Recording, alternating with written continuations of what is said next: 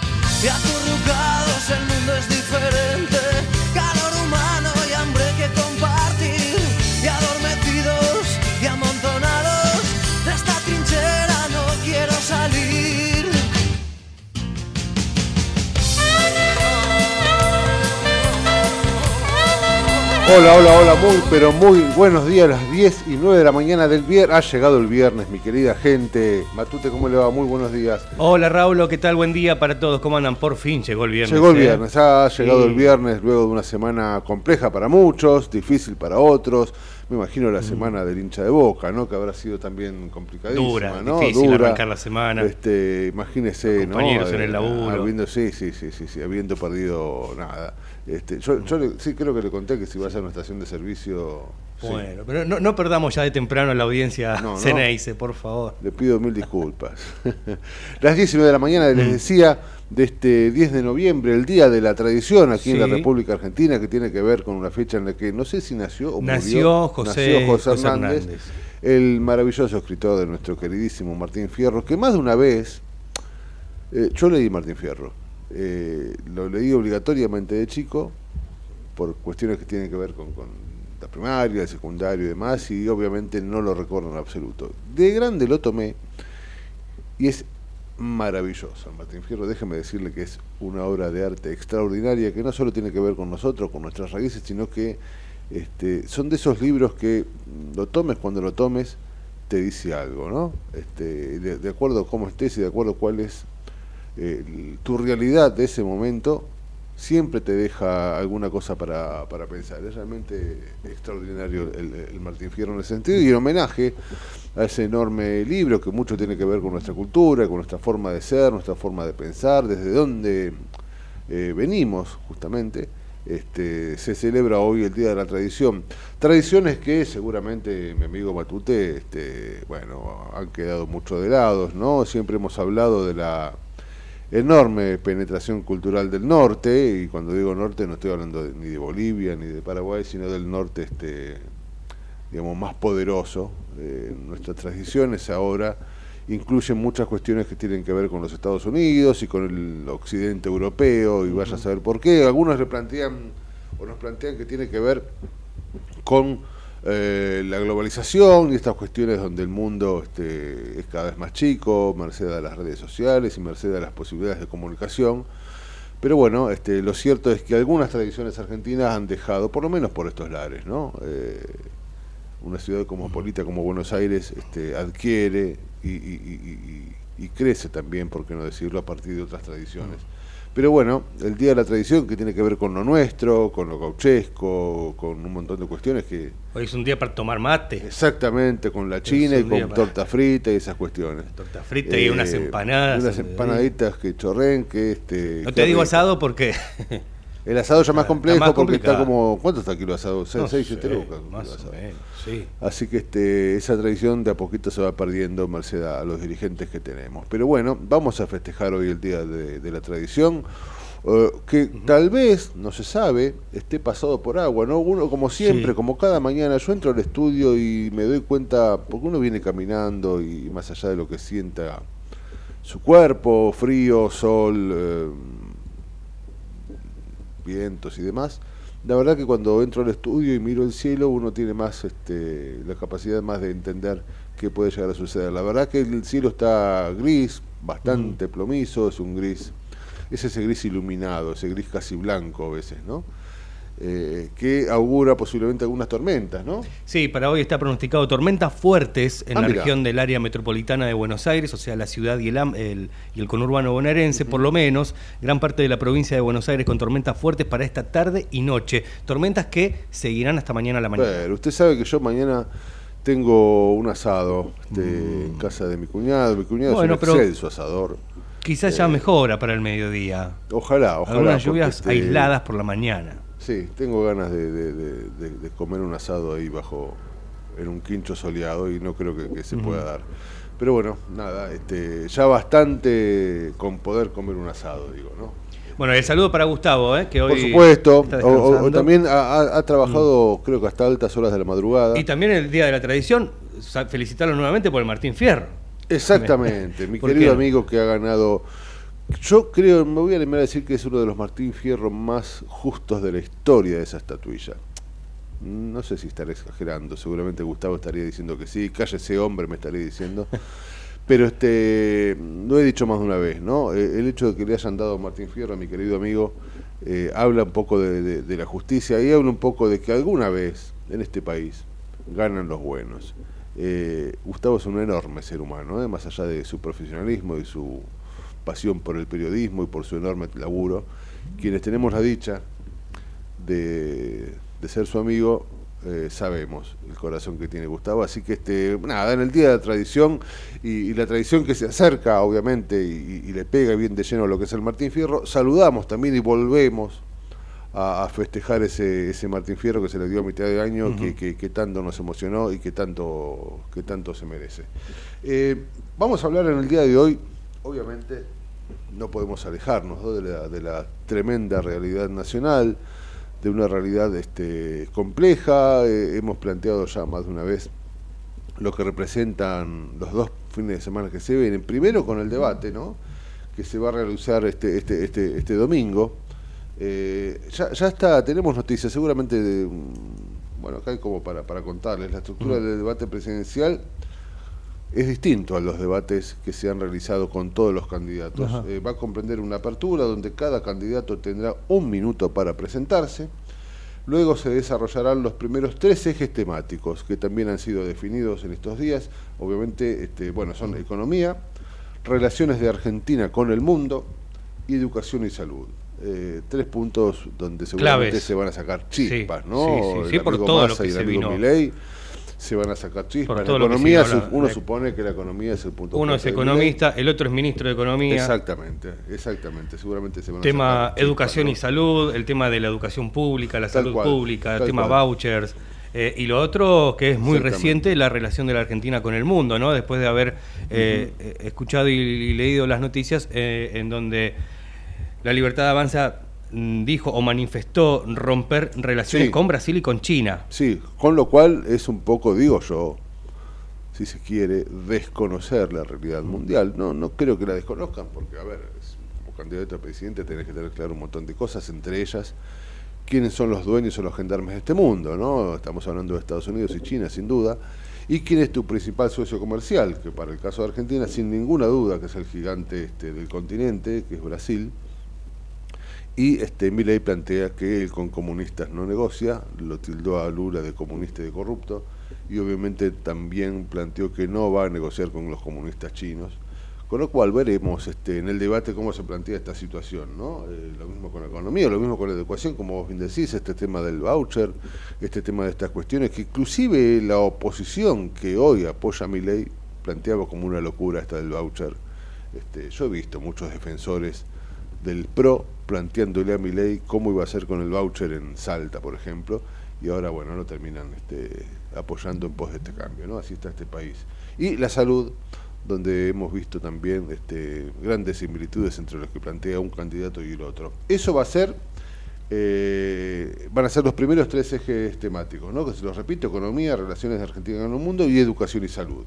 Luego de una pausa de 12 minutos, se va a iniciar el bloque con dos de los tres ejes temáticos que restan, que son producción y trabajo, seguridad y derechos humanos y convivencia democrática. Son esos tres, se va a iniciar en segunda parte con los, dos que dije primero. Durante la exposición de los ejes temáticos, acá viene una gran diferencia, cada candidato contará con seis minutos que podrá administrar como desee. Ahí viene un juego estratégico. ¿no? Recordemos en su momento cuando estaba el derecho a réplica en el debate, eh, que el primer debate se les utilizó muy rápidamente y muchos de los candidatos se quedaron luego sin ese derecho a partir de lo que ocurrió eh, con, el, con el uso de, ese justamente de ese derecho a, réplica. A partir de, ahí, en el segundo debate, una, una mejor estrategia de todos los candidatos y pudieron eh, administrar un, poquito mejor ese derecho a réplica. Ahora van a tener, eh, le decía, seis minutos cada uno que podrán administrar como, como cada candidato decide. Este formato permitirá contestar afirmaciones o realizar eh, preguntas realizarse preguntas entre sí, por lo que otorgará, obviamente, un mayor dinamismo que los debates presidenciales previos. A ver si entendí. A ver si entendí. Vos somos nosotros dos, ¿no? Los dos, los dos. ¿Usted quién es? ¿Más o Milei? Cualquiera. Bueno. Uno con M. Ok. Uno con M. Eh, un M y otro M. Eh, ¿Cómo va a ser? ¿Con un, botón? O sea, yo voy a tener seis minutos. Quiero hablar dos minutos, aprieto el botón para que esos cuatro restantes me queden para una supuesta respuesta o para seguir en otro momento. A ver. Eh, de acuerdo al reglamento, los moderadores solo van a intervenir ahí, en ese momento de los seis minutos, cuando un candidato hable durante más de dos minutos. O sea, tenés dos minutos. Tres bloques de dos. Si querés, o podés quemar los, o quemarlos, los seis minutos. El candidato te dice sus dos minutos y o parás o continúas a partir y utilizás los otros dos. Yo creo que van a ser dos bloques, tres bloques de dos. Eh, para que seguramente se va a generar ahí una movida importante donde leeremos luego toda la, la, comunicación no verbal y, leeremos un montón de gente. Tengo entendido que se van a permitir las interrupciones en algún momento del debate, que se va a hacer un debate así mano a mano, digamos, libre. Sí, creo que sí. Mire, a continuación de eso... Sigue un corte de 10 minutos y luego se llevará adelante el cierre, donde cada candidato podrá contar con dos minutos para contestarle a la pregunta ¿por qué quiere ser presidente? Mire usted, ¿por qué quiere ser presidente? Y ahí tiene dos minutos para, responder. Nada, eh, seguramente va a ser eh, interesante. Eh, yo siempre planteo que los debates en algún punto, por lo menos estos últimos debates, inclusive los de los últimos años, las últimas elecciones también, no me parece a mí que muevan la, aguja, me parece que cada uno de los candidatos, creo yo, es mi humilde opinión, creo yo que cada uno de los candidatos va a pescar a su laguna, va a reafirmar este, lo que viene planteando para regocijar a su propia a su propia hinchada, por decirlo de alguna manera. ¿no? Luego saldrán, como siempre, eh, cada uno de los de las facciones a decir el candidato mío es el que ganó el debate, mira cómo lo respondió, mira cómo lo dejó callado, mira cómo lo habla. Me parece que va, a haber bastante carencia de propuestas. Me parece que se van a cuidar, eh, ley se va a cuidar mucho de no volverse loco, Massa se va a cuidar mucho de plantear contra de lo que plantea ley justamente una suerte de unión nacional y, bueno, cuestiones que, que a partir de lo que muchas, eh, muchas estrategias seguramente van a mm. plantear este, cosas que saben que sí o sí los benefician, no se van a meter en camisa once varas. Sí, será determinante para alguno de los dos, porque hasta ahora en los debates, por lo que venimos viendo, no influyó demasiado, parecería ser en el electorado. Yo creo, que no, me parece que, van a cuidarse en ese sentido. Seguramente en un ratito con el amigo, creo que tenemos un, analista, Hugo Grimaldi, vamos a tratar de entender esto. Lo cierto es que se acerca un fin de semana que es importante, donde recordemos que han tenido mucho, mucho rating los, debates que se han sucedido en las últimas semanas. Seguramente este va a ser importante. Seguramente veremos de qué manera la gente toma esta cuestión de eh, votar entre lo que yo denomino dos eh, irracionalidades. ¿no? Yo creo que si hacemos una lectura este, más o menos sencilla de la situación, ya lo hemos dicho por aquí en este foro, ¿no? me parece que lo que se nos obliga es hacer como pueblo, como ciudadanos, se nos obliga a ser este, definitivamente irracionales. Digo yo, votar a aquella persona que nos trajo hasta aquí, recordemos que Massa es parte importante de la coalición que gobierna, de la Unión por la Patria, no solo ingresó de la mano de Alberto Fernández como presidente de la Cámara de Diputados, sino que al poco tiempo, luego de unas, este, algunos fallidos, tomó el Ministerio de Economía y esa economía que hoy se nos hace que se nos complique la vida es consecuencia de esta gestión, ¿no?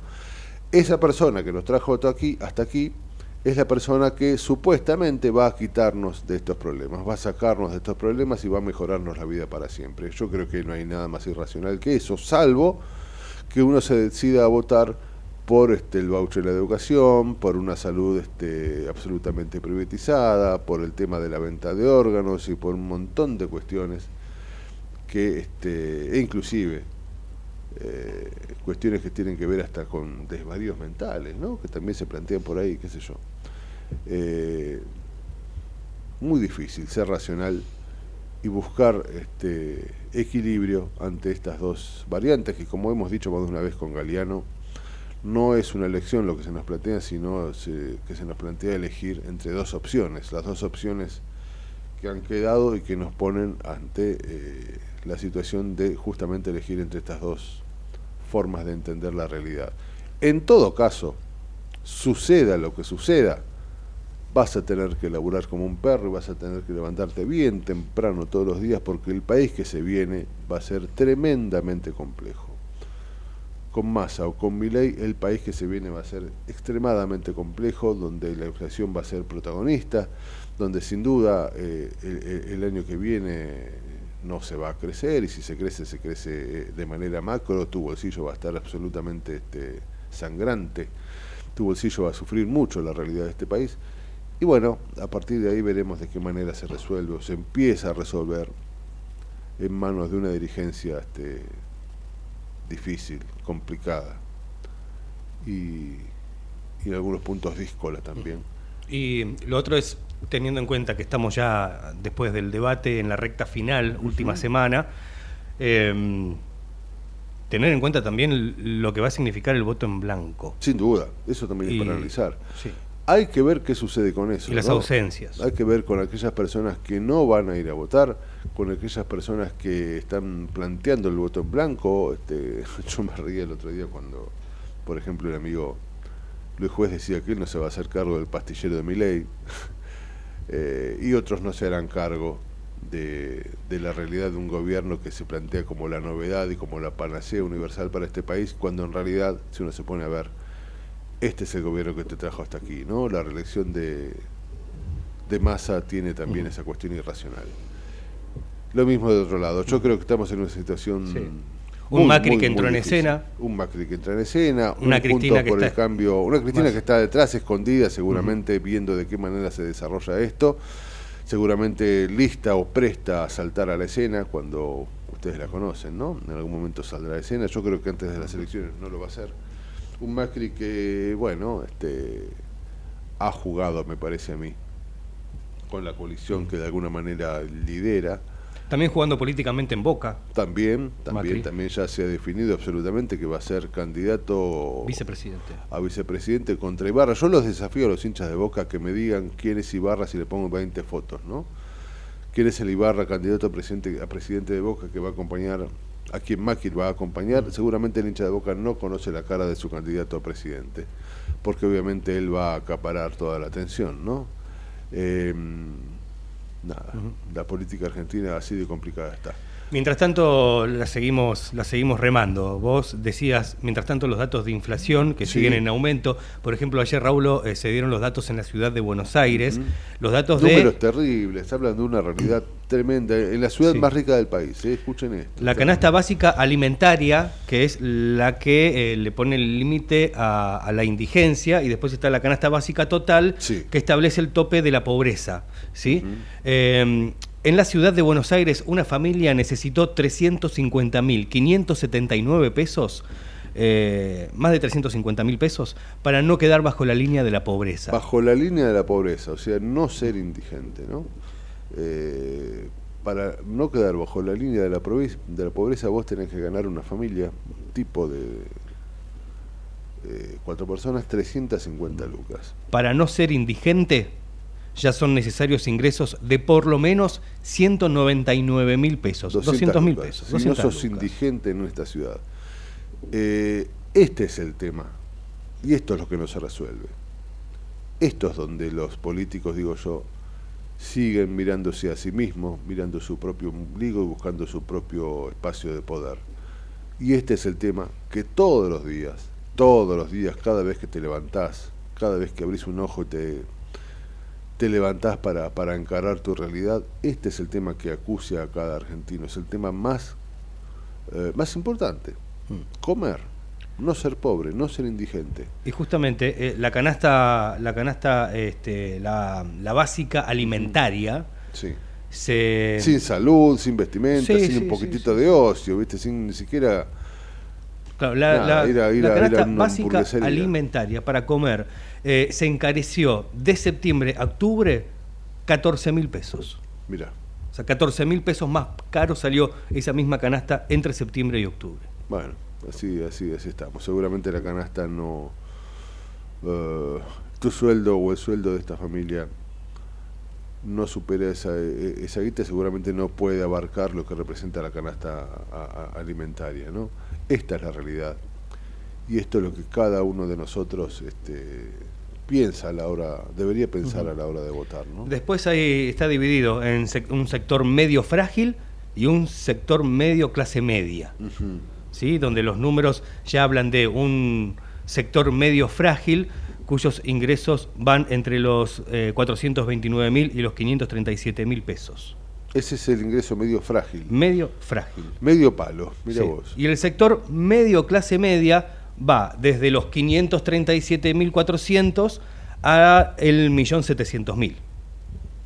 Mira. Y ya, ya después hay un sector más acomodado que supera el, el millón y sí, medio el de... famoso de- sector que gane Claro. quien gane no la va a pasar del todo mal. Eh, bueno, ese es el país que tenemos y ese es el país que este, algunos con estas propuestas intentarán cambiar. Nada, veremos. En el medio de todo esto, como decíamos, el argentino promedio sufriendo el día a día de un país cuyos dirigentes este, se miran el ombligo y quieren solo su cuota de poder.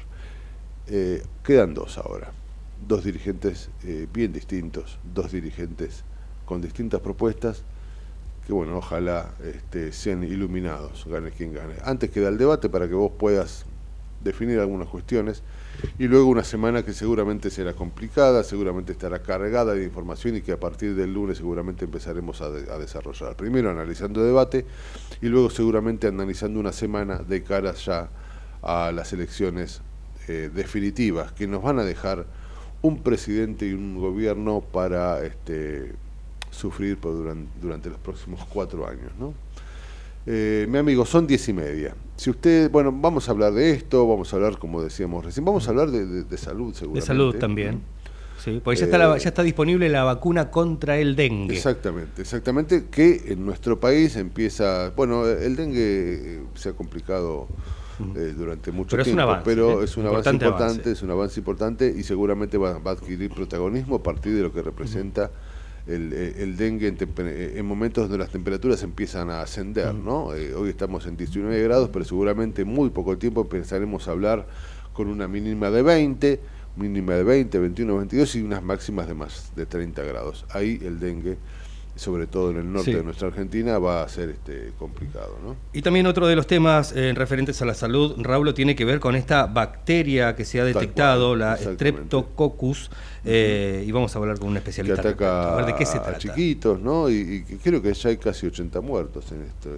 Mm. Nada, es algo para tener muy, muy, muy presente, ¿no? Por lo menos para saber de qué se trata, que siempre es la idea que tenemos aquí. 10 y 31, mi amigo, hablaremos de deporte también, ¿no? Se viene un fin de semana de fútbol. Em, Hoy es el día del utilero. Así que un, saludo grande para todos los utileros que cumplen un rol fundamental y no siempre son. Seguro, y, que son los que llegan más temprano a, los estadios. Y que tienen las mejores historias. También, ¿no? y seguramente las historias más lindas. Sin duda, tienen un montón de historias que tienen que ver con el hecho de vestir a nuestros ídolos, ¿no? Y, estar atentos a los requerimientos. Me acuerdo que el Bocha no usaba las medias nuevas, me acuerdo, usaba las medias que eran tipo de, de, lanita de las viejas. Y en un momento que no, no había más. La, empresa que vestía independiente le hacía medias especiales porque, bueno, porque era él. Sí, porque era él. Y, eh, y así seguramente este, un montón de, cosas que tienen que ver con, con la vestimenta y, el, la preparación para el fútbol de muchos de nuestros ídolos, Así que bueno, feliz día para aquellos que, como decíamos recién, son los primeros que entran al estadio, a, los camarines, y los últimos en irse, ¿no? Este, nada, eh, eh, esas cosas que nos regala eh, el fútbol. Bueno, 10 y 30. Nos presentamos, Nos presentamos de la mano del querido Javi y, y luego retomamos aquí y empezamos a desandar la trinchera de viernes. Dale. En el medio del caos, pero con buena información. Metete con nosotros a La Trinchera, en pleno corazón de Buenos Aires, con la conducción de Gustavo Tubio. La Trinchera, por ecomedios.com y AM 1220. Tus vacaciones en Tigre tienen naturaleza, tienen río, también tienen gastronomía de primera calidad y buenos lugares para quedarte. Tienen aventura, si te animás. Tus vacaciones en Tigre tienen arte e historia. Tus vacaciones en Tigre tienen todo lo que buscas. Tus vacaciones en Tigre. Tigre, municipio.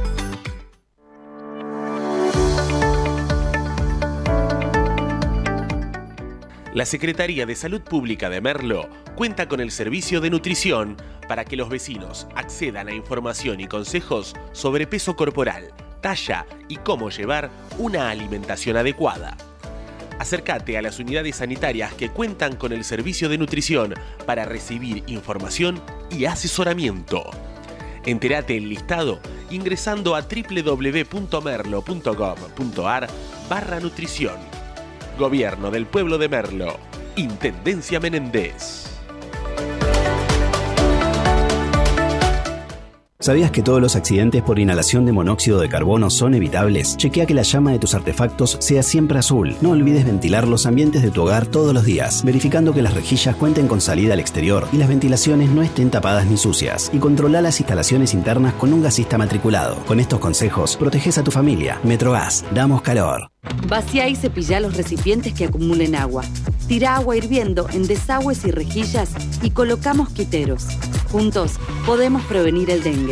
Más información en buenosaires.gov.ar barra dengue. Buenos Aires Ciudad.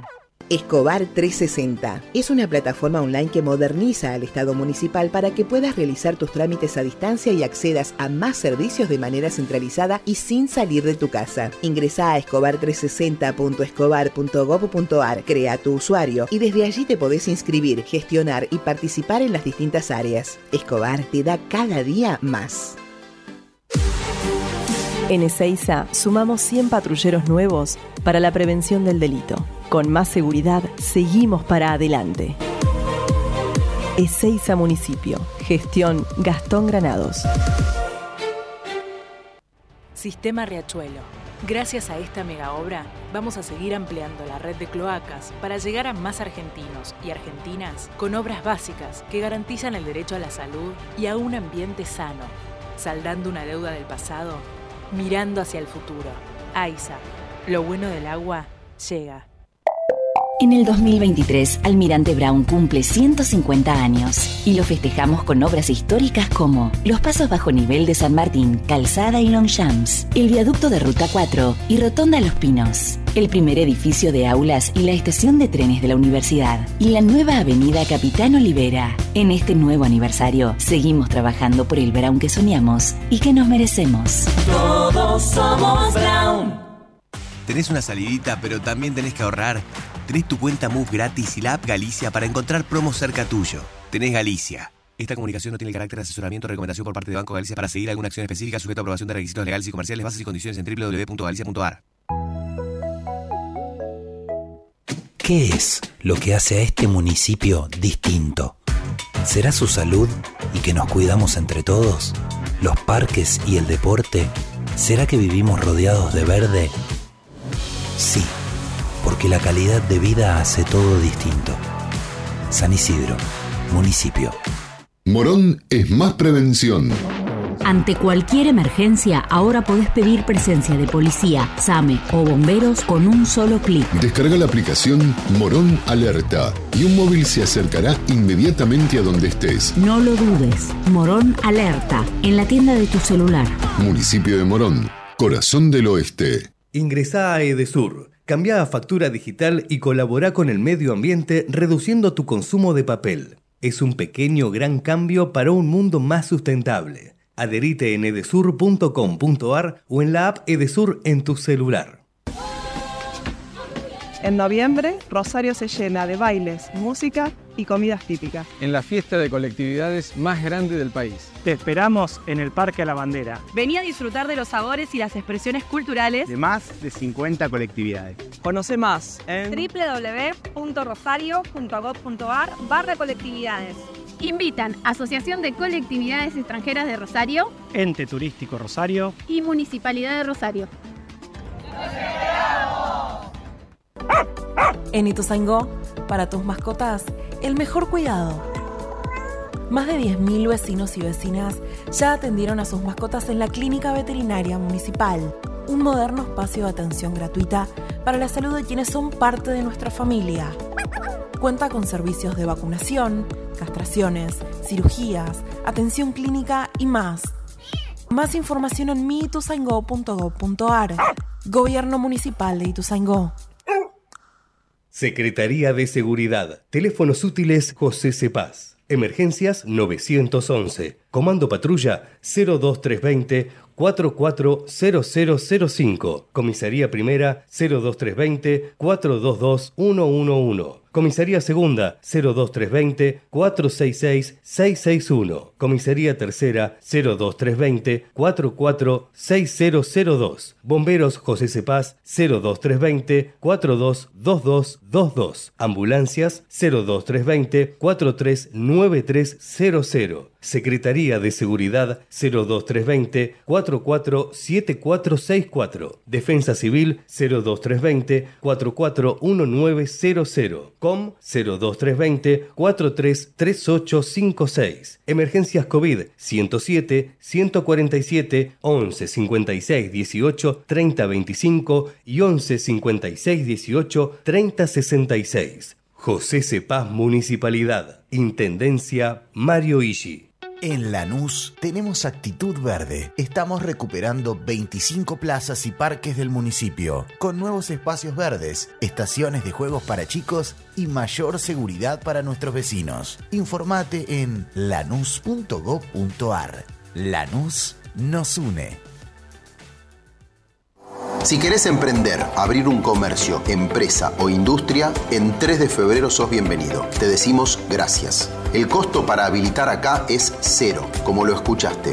La habilitación es gratis. Además, eliminamos más de 100 tasas y trámites para cuidar tu economía sin trabas ni burocracia. En estos tiempos, más que nunca, estamos del lado del laburo y de los que producen. Más info en 3defebrero.gov.ar.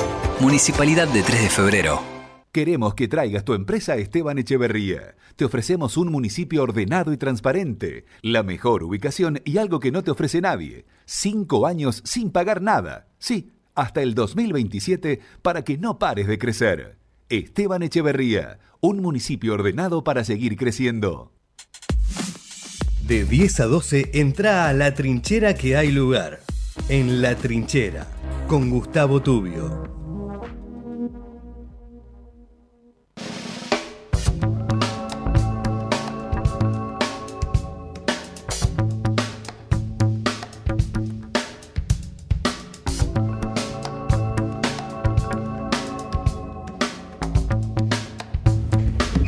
Muy bien, 10 y 41, como siempre, eh, de la mano del querido Hugo Grimaldi, vamos a tratar de alguna manera de seguir o de entender un poco esta bendita, bendita Argentina. Hugo, ¿cómo te va? Raúl Vázquez de este lado, ¿cómo andás?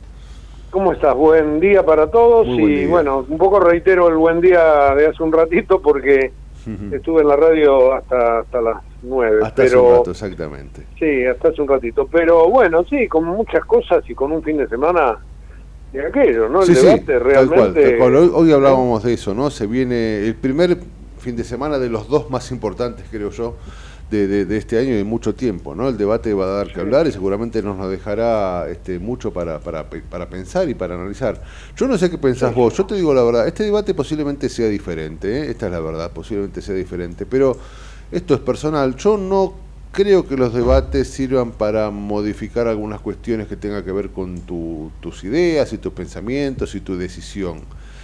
Me parece a mí que los debates de alguna manera están hechos para que cada candidato vaya a pescar más a su, a su laguna este, y, en todo caso reafirmar algunos conceptos. Pero tal vez este es diferente, no, no sé cómo, cómo lo ves vos. No, yo veo que sí, que mira, el, el punto de vista tuyo es este, atendible. La verdad que quien tiene una convicción por un debate no la va a cambiar, salvo algo muy grosero, cosa que hoy por hoy se minimiza porque la- los jefes de campaña este, les ponen trabas por todos lados para evitar desbordes, etcétera, etcétera. Eh, igualmente es una elección esta tan distinta, tal, tal como lo marcás vos, esta vez podría ser diferente, porque a mí me da la impresión que ni el debate, ni las campañas, ni el día a día van a incidir hasta el último minuto cuando uno entre al cuarto oscuro. Me parece que mucha gente Sí, sí. lo va a definir allí, más allá de todo, todo lo previo. ¿eh? Sí, sí, Este, coincido, coincido. Creo que esa, creo que esa va a ser la característica de esta elección y por eso las encuestas no, no tienen, una vez más, no tienen tanta importancia, ¿no? Exacto, exacto. Además de lo que significa el debate, ¿no? Que este, bueno, veremos qué, qué resulta. Seguramente durante la semana uno va a empezar a analizar este lenguaje no verbal, va a empezar Claro. a analizar si algunos, este, viste, la- las chicanas y las cuestiones que tal vez en principio son menores, pero dan para, para hablar. Las propuestas, que seguramente, este, bueno, no, no sé si habrá muchas y si hay, este, no sé si serán concretas o realizables, porque todos te van a proponer este, una Argentina mejor y un país más este, justo, libre, soberano y bla, bla. Pero bueno, nadie dice cómo, ¿no? Pero además de eso, eh, hoy eh, vamos a... A ver, le queda un mes de, de- de- de gobierno a Alberto y a Cristina, ¿no? Un mes de mandato, más allá de que este fin de semana tenemos el debate y el próximo las elecciones.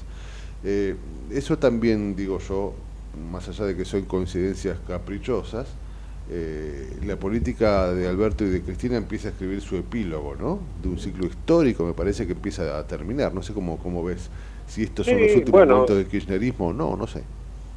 De- no, efectivamente, estamos, digo, han sido cuatro años tremendos. Después vos buscarás las excusas o buscarás los elementos que pueden ser atenuantes, pero más allá de, de la pandemia, más allá de la herencia, si vos querés, más allá de la guerra, bueno, cuatro, cinco, seis cosas las que usa siempre Alberto Fernández como caballito de batalla, eh, hay una eh, adicional y, y muy importante que es el tema de la interna del gobierno, que no lo dejó el presidente, Sí. este, le- no le dejó libertad de maniobra, con lo cual se conjugaron cuatro años para el olvido, por lo que fuere, ¿eh? por Sí, lo que sí, fuere, sí, estos coincido. cuatro años la historia argentina los va a tener que marcar con una cruz. Y, y esa cruz es la que nos ha traído hasta acá. Tal cual. Ahora, es- eso se da por mala praxis de estos gobernantes, por todos esos elementos de afuera que lo condicionaron, o se da fundamentalmente porque es el sistema el que ha fallado. Un sistema que me parece que se quedó en el tiempo y que por ahí servía para los años 50 del primer peronismo, Mm. y, o quizás un poco más adelante, eh, pero ahora, ahora ya no tienen mucho de esas cosas razón de ser y son cosas que en la economía la han golpeado mucho porque desconocer el valor del sector privado y poner al Estado siempre por encima, este, lo, lo bas- bastardea el asunto y te lleva a esto y hace que las el rol natural del Estado, que es el de mantener la cuestión educativa, la cuestión de la salud, o de la justicia o de la seguridad, pierda, se diluya, más allá de los vivillos de siempre, ¿no? que viven en este Sí, y en sí, otros gobiernos siempre a costa, a costa del Estado. Pero es eso, me parece, lo que se está jugando en este momento. Y mi ley creo que engancha el momento, engancha la situación, aprovecha y con esa forma tan extraña que ha tenido de imponerse, bueno, ahí, ahí lo tenés peleando la presidencia. Es verdad, es verdad. Vos sabés que mm, me- es interesante, seguramente un día podemos profundizar en esto que planteas vos, que es para analizar y, y- y ver qué surge, ¿no? Porque yo coincido con que esta mirada de Estado, este, papá y protector y Estado, me parece que ya es un tanto vetusta, creo que ni siquiera eh, los protagonistas de la política quieren en ese tipo de Estado, ¿no? Eh, y es muy cierto, un Estado que en todo caso para, para aquel primer peronismo, inclusive entrados los años 50 si se quiere, capaz que esta Frondizi también, eh, eh, era más acorde ¿no? a, lo que hoy es no solo la mirada de la gente, sino inclusive este, la, la- la forma de, que tiene el mundo de- de vivir, ¿no? creo que ha cambiado bastante. Y es un debate que creo que nos deberíamos dar, ¿no? Me parece que es cierto, que atrasa un poco esa mirada, ¿no? Y atrasa, atrasa. Mira, eh, eh, lo, que, lo que pasa es que al estar todo tan degradado, eh, todas las cosas buenas que en su momento esto le pudo aportar a la sociedad, leyes, este, miradas distintas, eh, posibilidad de, de- de ascenso en la pirámide social, bueno, un, un montón de cosas que uno debe reconocerle al primer peronismo, este, luego han sido desvirtuadas por el, el- el uso permanente. Y hoy por hoy vos llegás a esa a esa cita bíblica de que por los frutos los conoceréis. Hoy por hoy los frutos están podridos. Y, y, y es eso lo que me parece que está jugando fuerte en esta elección. Ahora después si vos le crees a Massa que él viene para cambiar todo esto o si le crees a Milei que él viene para usar la motosierra eso es otra cosa. Pero lo que me parece que se pone ahí en el centro de la escena es que hemos perdido cuatro años puntualmente por todo lo que yo te decía, pero que además la debacle del sistema es la que está puesta en discusión. y, y bueno, y así todo me extraña que a ese sistema, quizás con, con este aditivo que yo te decía de la esperanza que, que puede sumar masa, ¿no? Pero que a ese sistema un tercio de la gente lo todavía lo convalida. Bueno, tal cual, es verdad. Sigue siendo este extraño, eso es, eso es cierto. Es verdad. Hugo, vos sabés que, eh, a ver, la- las encuestas, que, que son más útiles para interpretar un- una escena a veces que para pronosticar resultados, ¿no? Me parece que son fotos de hoy que seguramente mañana a la mañana ya son viejas y que no, no, cada vez sirven menos, me parece a mí, para pronosticar un, un resultado definitivo. En algún punto, muchas de ellas coinciden en que Milei y Massa están llegando a una instancia definitoria bastante parejos, ¿no? Eh, no digo empatados, pero sí parejos. Algunos sondeos le dan una luz de ventaja a, a Milei y otros al ministro este, Massa. De- algunos destacan también que la definición va a estar en manos de, de- de- de este impreciso universo de ese veintipico por ciento que no se sabe si, si, va a vol- si va a ir, si va a dejar de ir, y que se hace difícil a veces de entender. Tu, tu mirada de hoy, eh, sin, sin poner en juego en absoluto tu prestigio, ¿no? Porque, digo, insisto, esta es una foto de hoy, hasta durará hasta las 3 de la tarde, ¿no? Hoy, ¿qué te pasa por la cabeza respecto de las posibilidades de uno y de otro? ¿Vos cómo, cómo lo ves? ¿Qué, qué, qué dice tu Sí. olfato? Te debo reiterar lo que dije antes. Para mí la gente lo va a decidir en el cuarto oscuro. Esto es, es un... no, no, no quiero.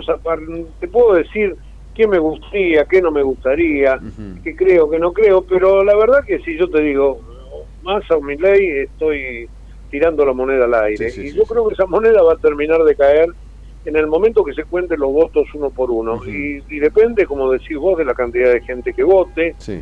y depende de la fiscalización, sin ningún tipo de dudas.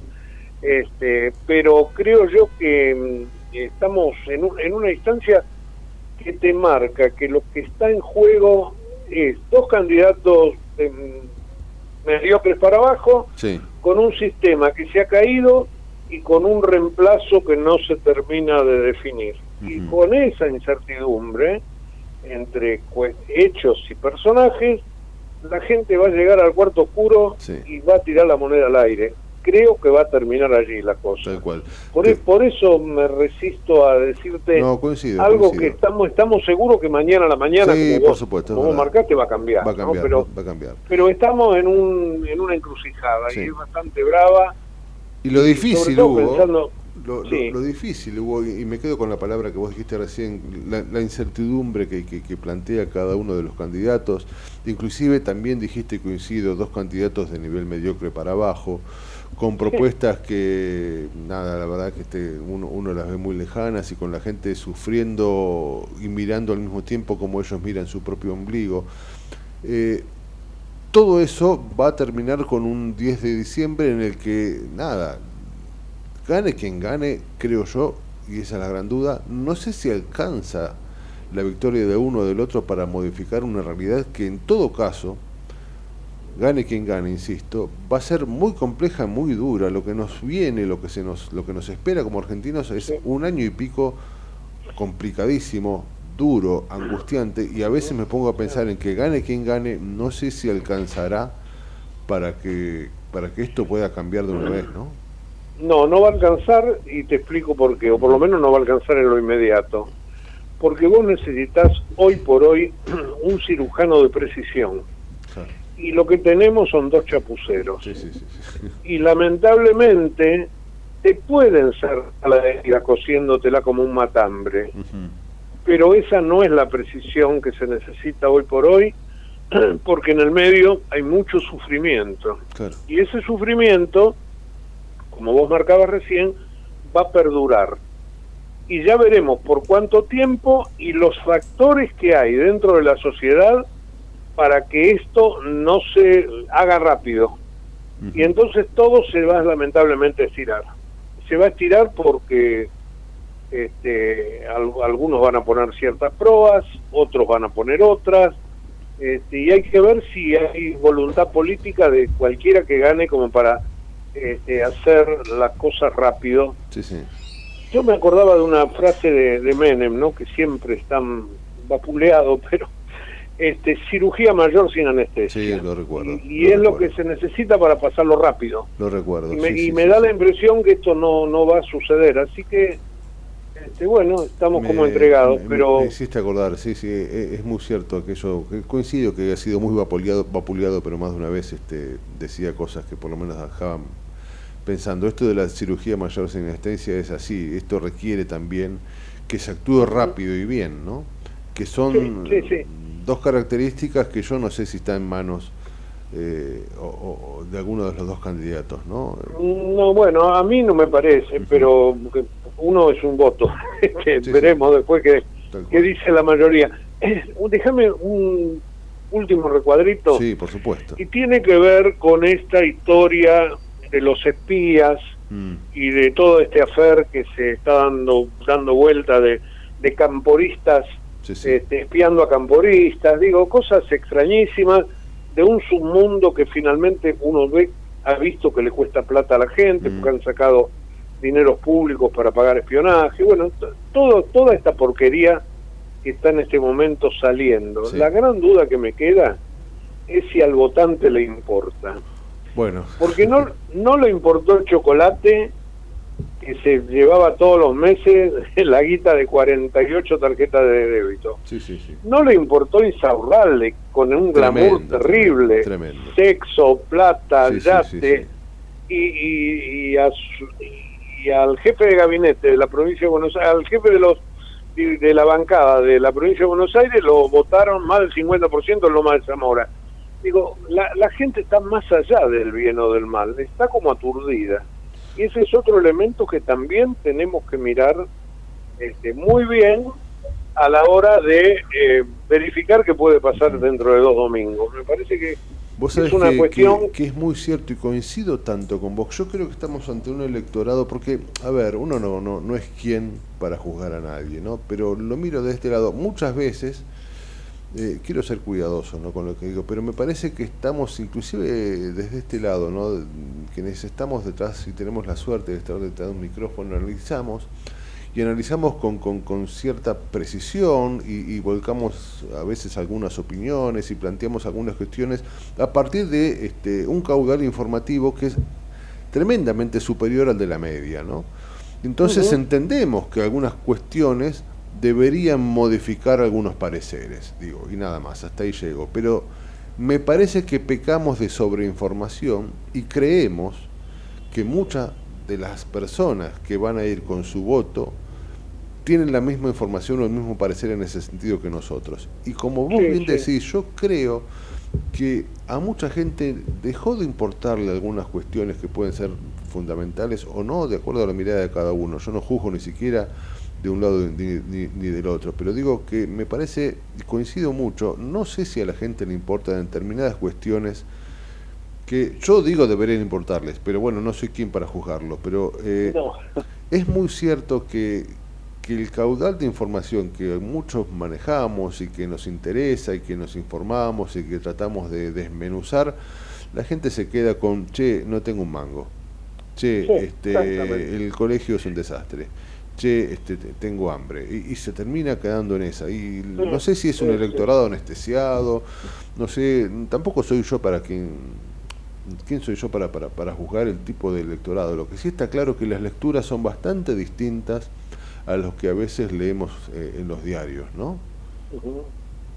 Mira, Coincido, te, coincido. te- te dije una frase bíblica, te dije una de Carlos Menem, déjame que en función de lo que venimos hablando te agregue otra de un tango de Enrique Santos Discépolo, que no nada, es cambalache, no es cambalache, ¿eh? La frase es, el verdadero amor se ahogó en la sopa. Extraordinario. Es, es de una de un tango que se llama Que Bachache. Que bachaché que la ¿Qué? cantaba Julio Sosa, sí, sí, sí. Bueno, ¿y qué pasa con que el verdadero amor se ahogó en la sopa? ¿Qué significa eso? Que cuando las necesidades son tan acuciantes, vos de las cosas de la sobreinformación no te ocupás. Claro.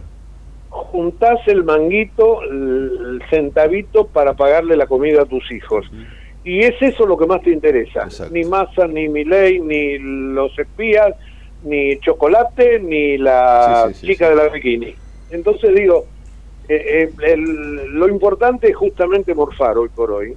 Y eso me parece que condiciona todo. Sí, ¿no? sí, sí, coincido absolutamente y, y- y bueno, y me, y me quedo, me quedo con esta mirada, porque realmente uno se pone a veces a analizar y deja de lado esto que realmente es lo que estamos, este, a lo que estamos asistiendo, ¿no? Un electorado que necesita en su mayoría respuestas inmediatas, ¿no? Sí, señor. Y, y realmente me, me quedo con esa mirada para, para, para, bueno, para seguir ana- analizando. Hugo, es un enorme placer, como siempre. No, como- este, como siempre, vos el gracias. micrófono. Es un, es un regalo para mí. Te mando un enorme abrazo y el mejor fin de semana. Seguramente durante la semana, este, el próximo viernes analizaremos, este, será el último análisis previo a un país que seguramente será distinto a partir Totalmente. del 19 de noviembre. Te mando un enorme abrazo. Hugo. Lo mismo, Raúl, gracias. Abrazo grande. Era el querido Hugo Grimaldi, siempre este, dejándonos con cosas para, para, para pensar, por supuesto. Son las, exactamente, mire qué prolijos, las 11 de la mañana. Vamos, eh, cortamos ahora y luego, obviamente, el informativo ya está aquí sentado con los puños llenos de verdades, el querido eh, Matías Urtac. Dale, Javi. Desde Buenos Aires, transmite LRI 224, AM 1220, Ecomedios. Econoticias. Toda la información al instante. 11 de la mañana en punto en la Argentina, en Buenos Aires el cielo está nublado, la temperatura 18 grados 9 décimas. Reiteramos, cayó una banda acusada de 30 amenazas de bomba. Los jóvenes apresados fueron vinculados a los recientes episodios registrados en estaciones ferroviarias, la Casa Rosada, un búnker de Unión por la Patria y el domicilio de jueces y funcionarios públicos. Uno de ellos tiene antecedentes por estafa y es hijo de un suboficial retirado de la bonaerense. La inflación de la primera semana de noviembre fue del 2,3%, así lo informó la Secretaría de Política Económica a cargo de Gabriel Rubinstein. La acumulada en las últimas cuatro semanas totalizó 9,2%, una décima menos que la semana que finalizó el 29 de octubre. Internacionales jamás reportó un bombardeo israelí contra el mayor hospital de Gaza. El director de ese hospital detalló que tanques israelíes dispararon contra el hospital Al-Jifa. Hasta el momento el ejército israelí no hizo ningún comentario. Más de medio país bajo alerta naranja y amarillo por tormentas, nevadas y calor extremo. Se destacan tormentas fuertes en la zona central del país. También rigen alertas de nivel amarillo por vientos que podrían provocar reducción significativa de la visibilidad en la costa bonaerense y en Cuyo. Mientras tanto, ahora en Buenos Aires el cielo está nublado, la temperatura 18 grados 9 décimas, humedad 53%, es la hora 11, 2 minutos. La mejor información pasó por Econoticias, ecomedios.com. Desde Buenos Aires, transmite LRI 224, AM 1220, Ecomedios ¿Cuándo fue la última vez que te tomaste un respiro para ver un amanecer? Descubriendo lugares distintos que te hacen soñar, emocionar. Lugares que se convierten en felicidad cuando compartís ese momento con amigos. ¿Cuánto hace que no te tomas un respiro para descubrir algo distinto? Catamarca es mucho más que un destino. ¿Cómo prevenir dengue, zika y chikungunya? Sin criaderos no hay dengue. Limpia tu patio de objetos que acumulen agua. Elimina agua estancada de recipientes. Reemplaza con tierra o arena el agua de tus flores. Tapa los tanques de agua y cisternas. Tira y perfora llantas para que no acumulen agua. Limpia floreros y bebederos. Recordá, sin criaderos no hay dengue. Intendencia Menéndez. En AUSA no paramos de hacer. Concretamos más de 40 horas en la ciudad para hacer tu vida más fácil. Obras necesarias como Paseo del Bajo, los viaductos Mitre, Tigre y San Martín y los 29 pasos bajo nivel. Obras que también reducen los niveles de contaminación ambiental por la disminución de los tiempos de tránsito. Rediseñamos la movilidad para hacer tu vida más fácil. AUSA, Autopistas Urbanas. Transitando el futuro. American and Merit Hoteles Primera cadena hotelera argentina, 3, 4 y 5 estrellas. Más de 20 destinos de Argentina y el Cono Sur. Aprovecha el código promocional Puro Branding con el 10% de descuento para los hoteles Amerian Córdoba Park, Amerian Executive Córdoba, Amerian Buenos Aires Park, Merit San Telmo y Amerian Executive Mendoza Hotel hasta fin de año. No válido para fines de semana largos. Amerian and Merit Hoteles. La clave fiscal te permite realizar trámites y utilizar servicios de la AFIP y otros organismos. Obtenela o recuperala desde la app MeAFIP. Solo necesitas tu DNI en formato tarjeta y ser mayor de edad. Recordá que es personal, privada e intransferible. Más info en afip.gov.ar barra clave fiscal. AFIP. Argentina Presidencia. Espacio cedido por la Dirección Nacional Electoral. La mayoría de los argentinos queremos un cambio. Esta elección se trata sobre si frenamos este modelo o si van a seguir los mismos en el poder, arruinándonos la vida. Es simple, votamos ser o no ser una Argentina distinta. El cambio está en tus manos. La libertad avanza. Mi ley presidente, Villarruel Vice, lista 135. Espacio cedido por la Dirección Nacional Electoral. Viene la Argentina que estábamos esperando. La que defiende lo que está bien y cambia lo que está mal. Viene la Argentina del que se vuelvan todos que no quede ni uno solo de nuestros hijos afuera. El 10 de diciembre se termina la espera, porque viene la Argentina que estábamos esperando. Massa presidente. Unión por la Patria, Sergio Massa, Agustín Rossi, candidatos a presidente y vicepresidente, lista 134. Informate en ecomedios.com. Seguinos en Instagram, arroba ecomedios. Seguimos en La Trinchera. Estamos en la segunda hora, con la conducción de Gustavo Tubio.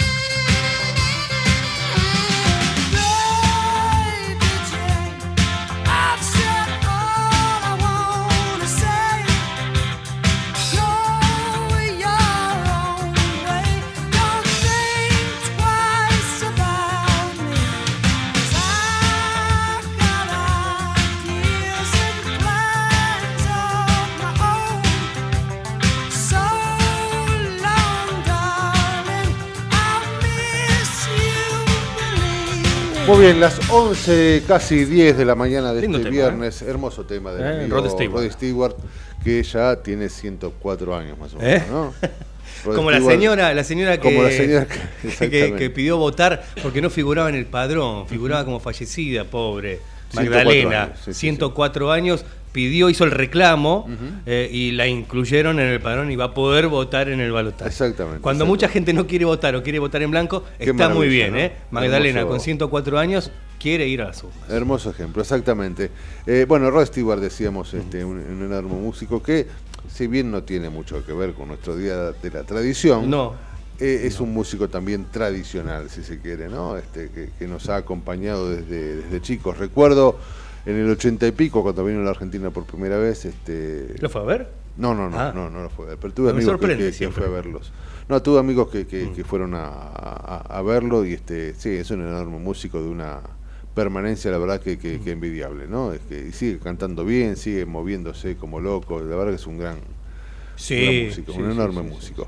Hablando del Día de la Tradición y del 10 de noviembre, hay muchas cosas que han sucedido este 10 de noviembre, ¿no? Que son interesantes de, de- de- de efemérides, analizar. momento de, ver las efemérides en este Que siempre son lindas las efemérides, viernes, ¿no? Cuando nos hacen no solo recordar, sino, este, bueno, o revivir este, algunas cuestiones que, que, que, bueno, han pasado por nuestra vida y que uno a veces deja, deja un poco Se de lado, como una de no ellas que ahora en un ratito seguramente va, va, va a nombrar.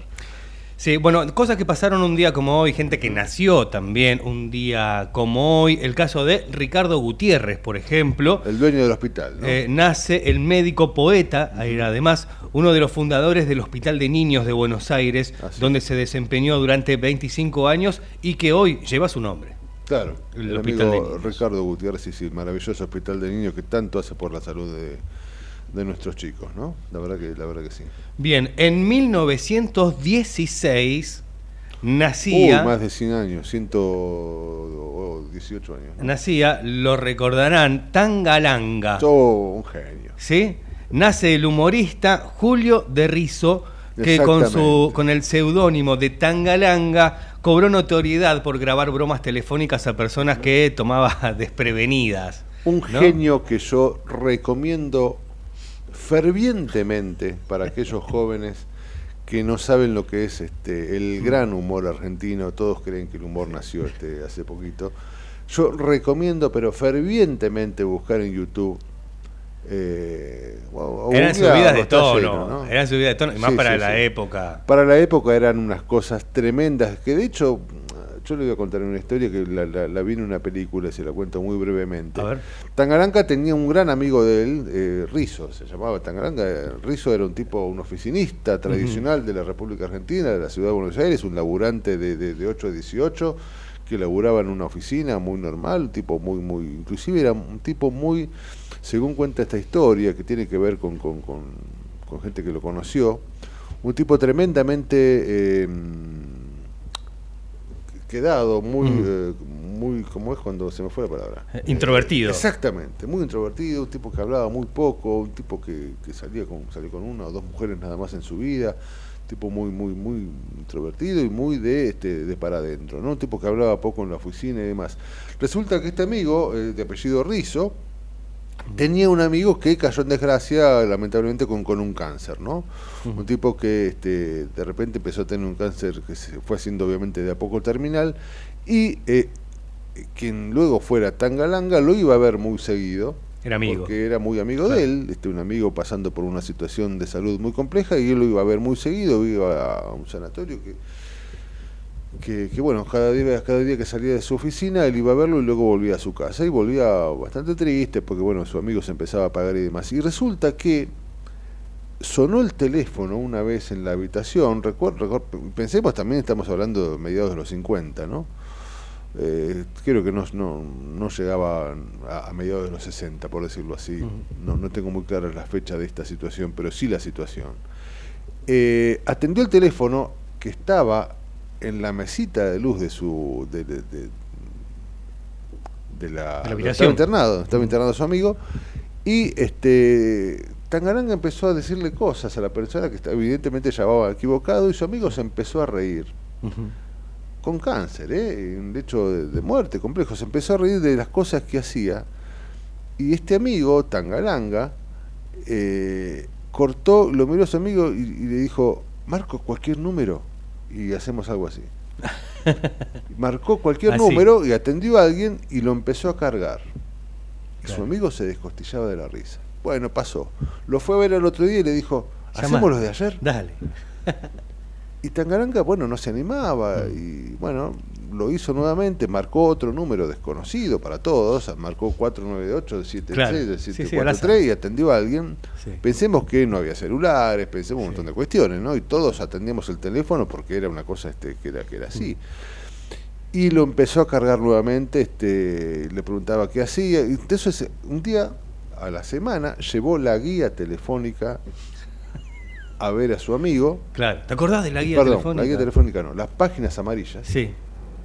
Y empezó a llamar a eh, gente que vendía eh, panaderías, Claro. a gente que hacía sastrería. Sí.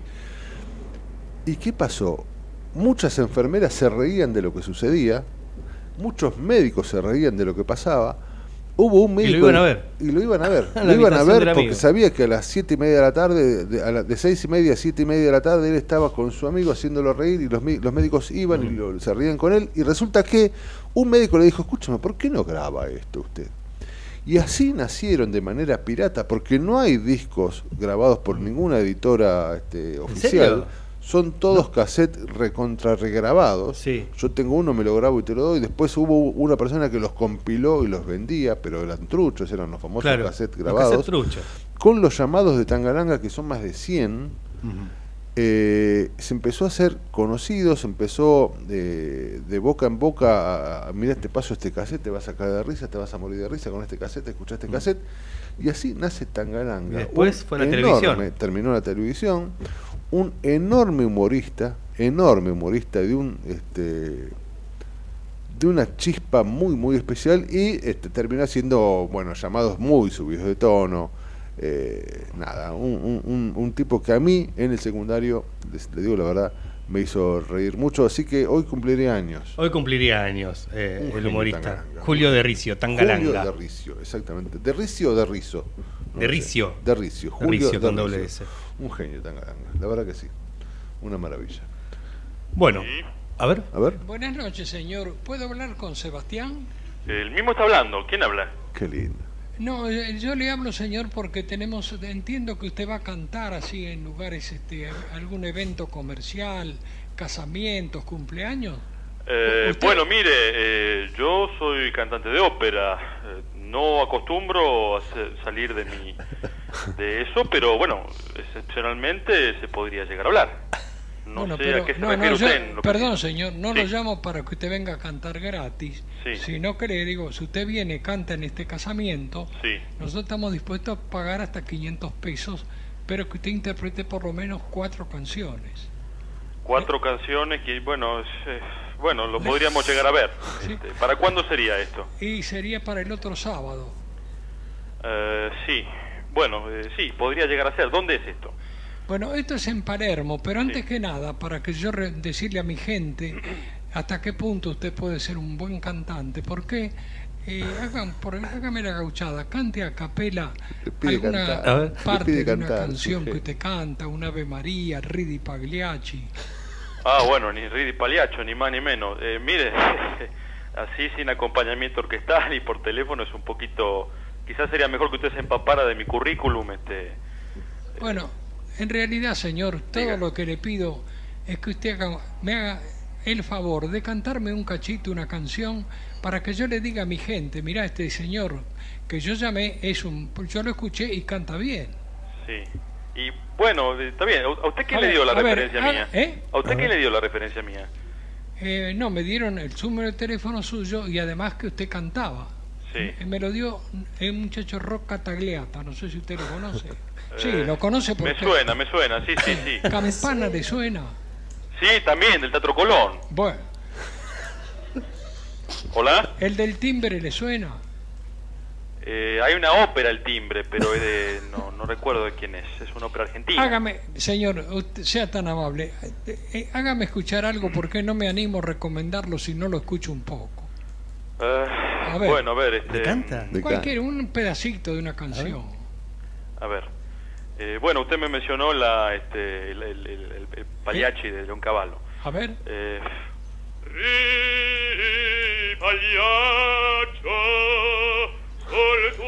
Está haciendo cantar por teléfono. Esto lo hacía en vivo, ¿eh?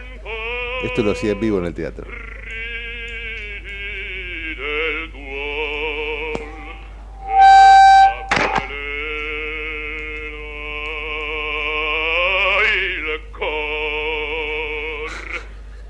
Pero muy Sería bien. de... El tipo quería laburar.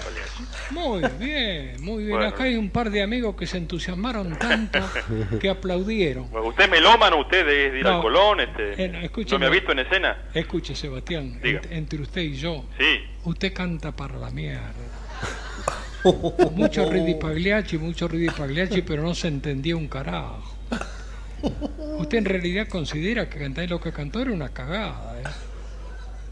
Eh, este, bueno, no, no sé en qué sentido lo dice, o sea... En el este, sentido, en el sentido que era una cagada, cantó para la mierda. No, discúlpeme, usted debe tener presente que, bueno, por teléfono los armónicos se distorsionan y la, la riqueza de la voz no, no puede apreciarse. O sea, No, usted no. debería venir al teatro y escucharme en una ópera. Yo creo que salió mejor por teléfono que si usted cantara personalmente. Pero no, hombre, yo le digo que si usted viene al teatro... y- Reconózcalo, Sebastián, usted canta para el carajo. Extraordinario. Ya me está poniendo nervioso, no quiere reconocer que usted canta mal. Mire, si yo lo recomendaba para este casamiento, el papelón que hago. No, este, discúlpeme. eh, No, no le disculpo un- unas pelotas. Le No, digo. escúcheme, no, no sea insolente conmigo. Vamos a empezar Ahí por se ahí. enojó, Porque si se usted enojó. levanta la voz, yo puedo levantar la voz más todavía. No, no, no. Que para eso he estudiado. No, eh, Entonces, este, vamos, vamos, vamos por partes. Yo a usted no lo conozco. ¿Usted cómo se dice que se llama? yo me llamo Gandolfi. Bueno, gro- bueno, hay un gran director de coro que se llama Romano Gandolfi. Así Eh, que usted oye- debería hacer honor a ese nombre, señor Pero Gandolfi. escúcheme, no se haga el alcahuete. ¿Qué me importa si había un director que se llamaba Gandolfi?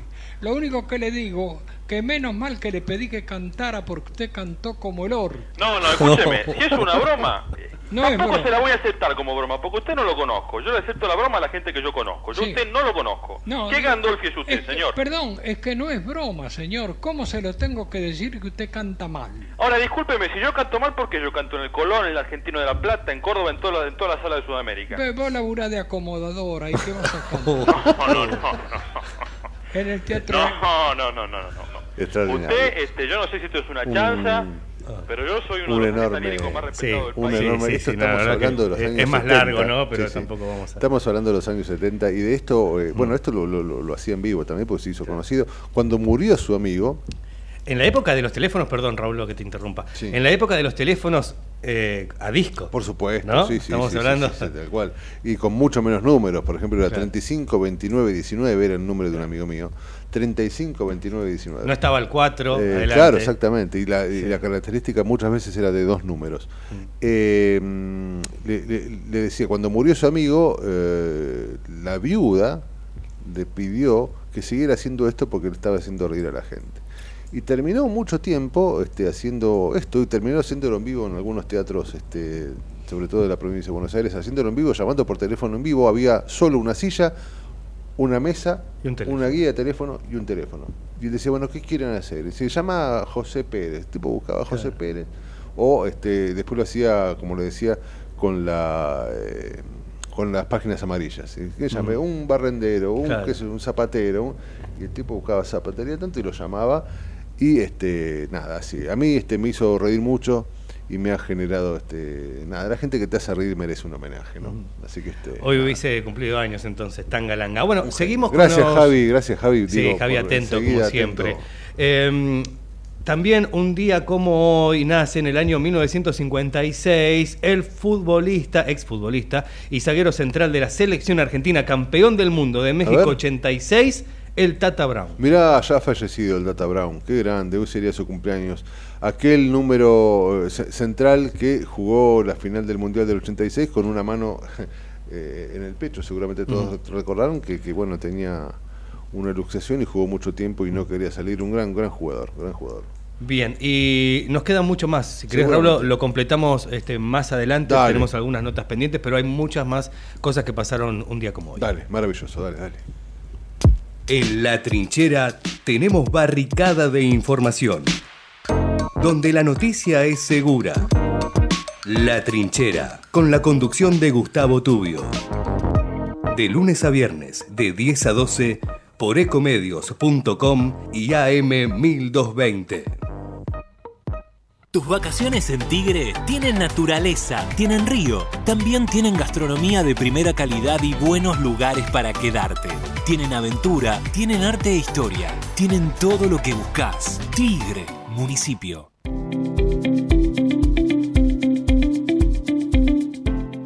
La Subsecretaría de Educación continúa con las propuestas pedagógicas para los establecimientos del distrito.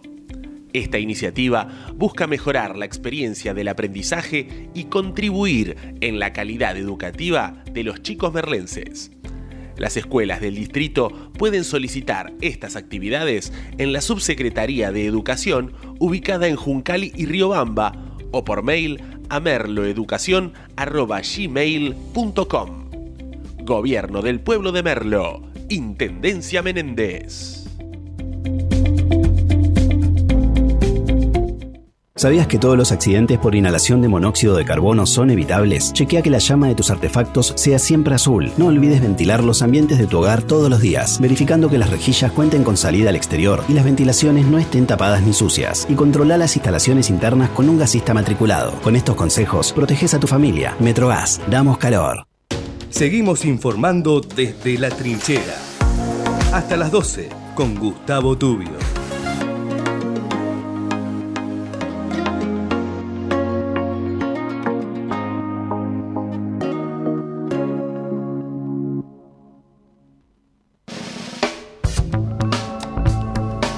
Muy bien, a las 11 y 25 de, de- de la mañana vamos a hablar de esto que tiene que ver, decíamos al principio que vamos a hablar de salud.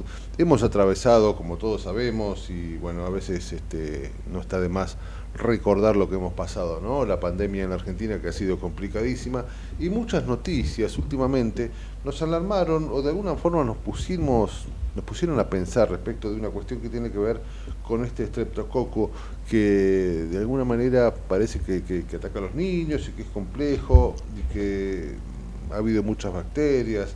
Es Streptococcus piógenes, su nombre, eh, que, bueno, seguramente trataremos de, de entender de la mano de un querido amigo, quien durante la pandemia llamamos mucho y durante la pandemia nos ayudó también a entender y a cuidarnos también. ¿no? Estamos hablando del doctor Ricardo Teijero, que es médico infectólogo e integrante también de la Sociedad Argentina de Infectología y sobre todo amigo de la casa. Ricardo Teijero, doctor, ¿cómo le va? ¿Qué tal? Buenos días, ¿cómo les va? Muy bien, muy bien. Usted sabe que, bueno, eh, las noticias de este último tiempito hablaban de esta, de esta bacteria que, que, que, bueno, empezó a, creo que ya hay casi más de 80 muertos y, y de alguna manera este, nos interesaba saber qué sabe usted y a qué obedece y cómo cuidarnos de esto también, ¿no? Primero que vamos a decir que es una bacteria muy común, que la conocemos desde siempre. desde- yo tengo cuarenta y pico años de médico y es una bacteria que nos acompañó siempre. Y ustedes recordarán cuando uno dice anginas con placas o La escarlatina, escarlatina, exactamente, sí. sí. ya recordarán estas enfermedades y justamente esta bacteria es la que produce estas enfermedades tan comunes. La gran diferencia, lo que se ha notado en este último tiempo y comenzando ya por diciembre del 2022 en Europa, en los Países Bajos, en Francia, en Inglaterra, empezó a circular esta bacteria pero con una característica muy especial. Había una mutación, un cambio, Mm. donde la hacía más agresiva, producía más invasión del paciente y por eso lo llevaba a tener complicaciones y hasta la muerte. Pero hay algo que es fundamental aclarar, ¿eh? Que esta bacteria es muy sensible al antibiótico. Ajá. El gran problema es cuando no se hace el diagnóstico Claro. a tiempo. Claro, claro. Y eso nos está pasando. La gente, inclusive como esta bacteria en general tiene mucha relación con el niño de edad escolar, Mm. los padres muchas veces cuando tiene fiebre o tiene un pequeño síntoma, le dan ibuprofeno o paracetamol y lo siguen enviando al colegio. Es verdad, es verdad, este es cierto. Es, es- es sigue cierto y- caemos en ese error, doctor. Esto de que cuando un niño empieza con, con- con fiebre, dolor de garganta o un pequeño malestar, nosotros lo que hacemos es darle un antifebril y lo que estamos haciendo al mismo tiempo es postergar la consulta médica. Y este es el problema, ¿no? Ese es el gran error. ¿Por qué? Porque ese chico que no fue diagnosticado a tiempo, no solo que sigue contagiando, sino que puede tener una complicación Claro. y después pasarla mal o llegar hasta la muerte. Claro. Entonces, tenemos que evitar eso.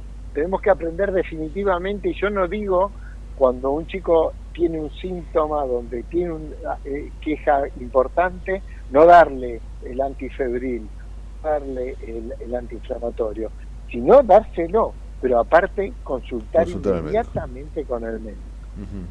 La- la- eh, el aumento de estos casos, y esto que usted me dirá si son eh, aumentos de casos eh, eh, muy grandes, si, si ha variado mucho respecto de otros años, o se debe estrictamente a esto que usted comentaba, que, que- tiene que ver con la mutación de esta bacteria, ¿no? que su agresividad de alguna forma tiene que ver con esa mutación, o es estacional, o esto va a terminar, ¿cómo, cómo, cómo, cómo se maneja eso?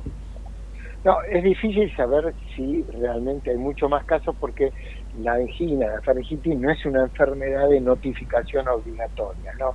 Ahora dio pautas al ministerio para así hacer un seguimiento y poder tener una vigilancia epidemiológica.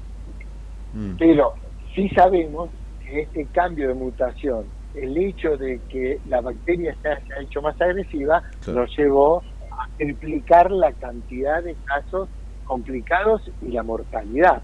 Entonces, tenemos que estar advertidos. Pero no solo los médicos, insisto, el que tiene que estar advertido es el paciente, es el padre del niño, para no seguir este, automedicando o medicando a su hijo y sí concurrir al médico, porque ahí está el error. Ustedes saben que con la penicilina, uno de los antibióticos más sencillos, más antiguos, este, en 24 48 horas el niño no Claro. contagia más.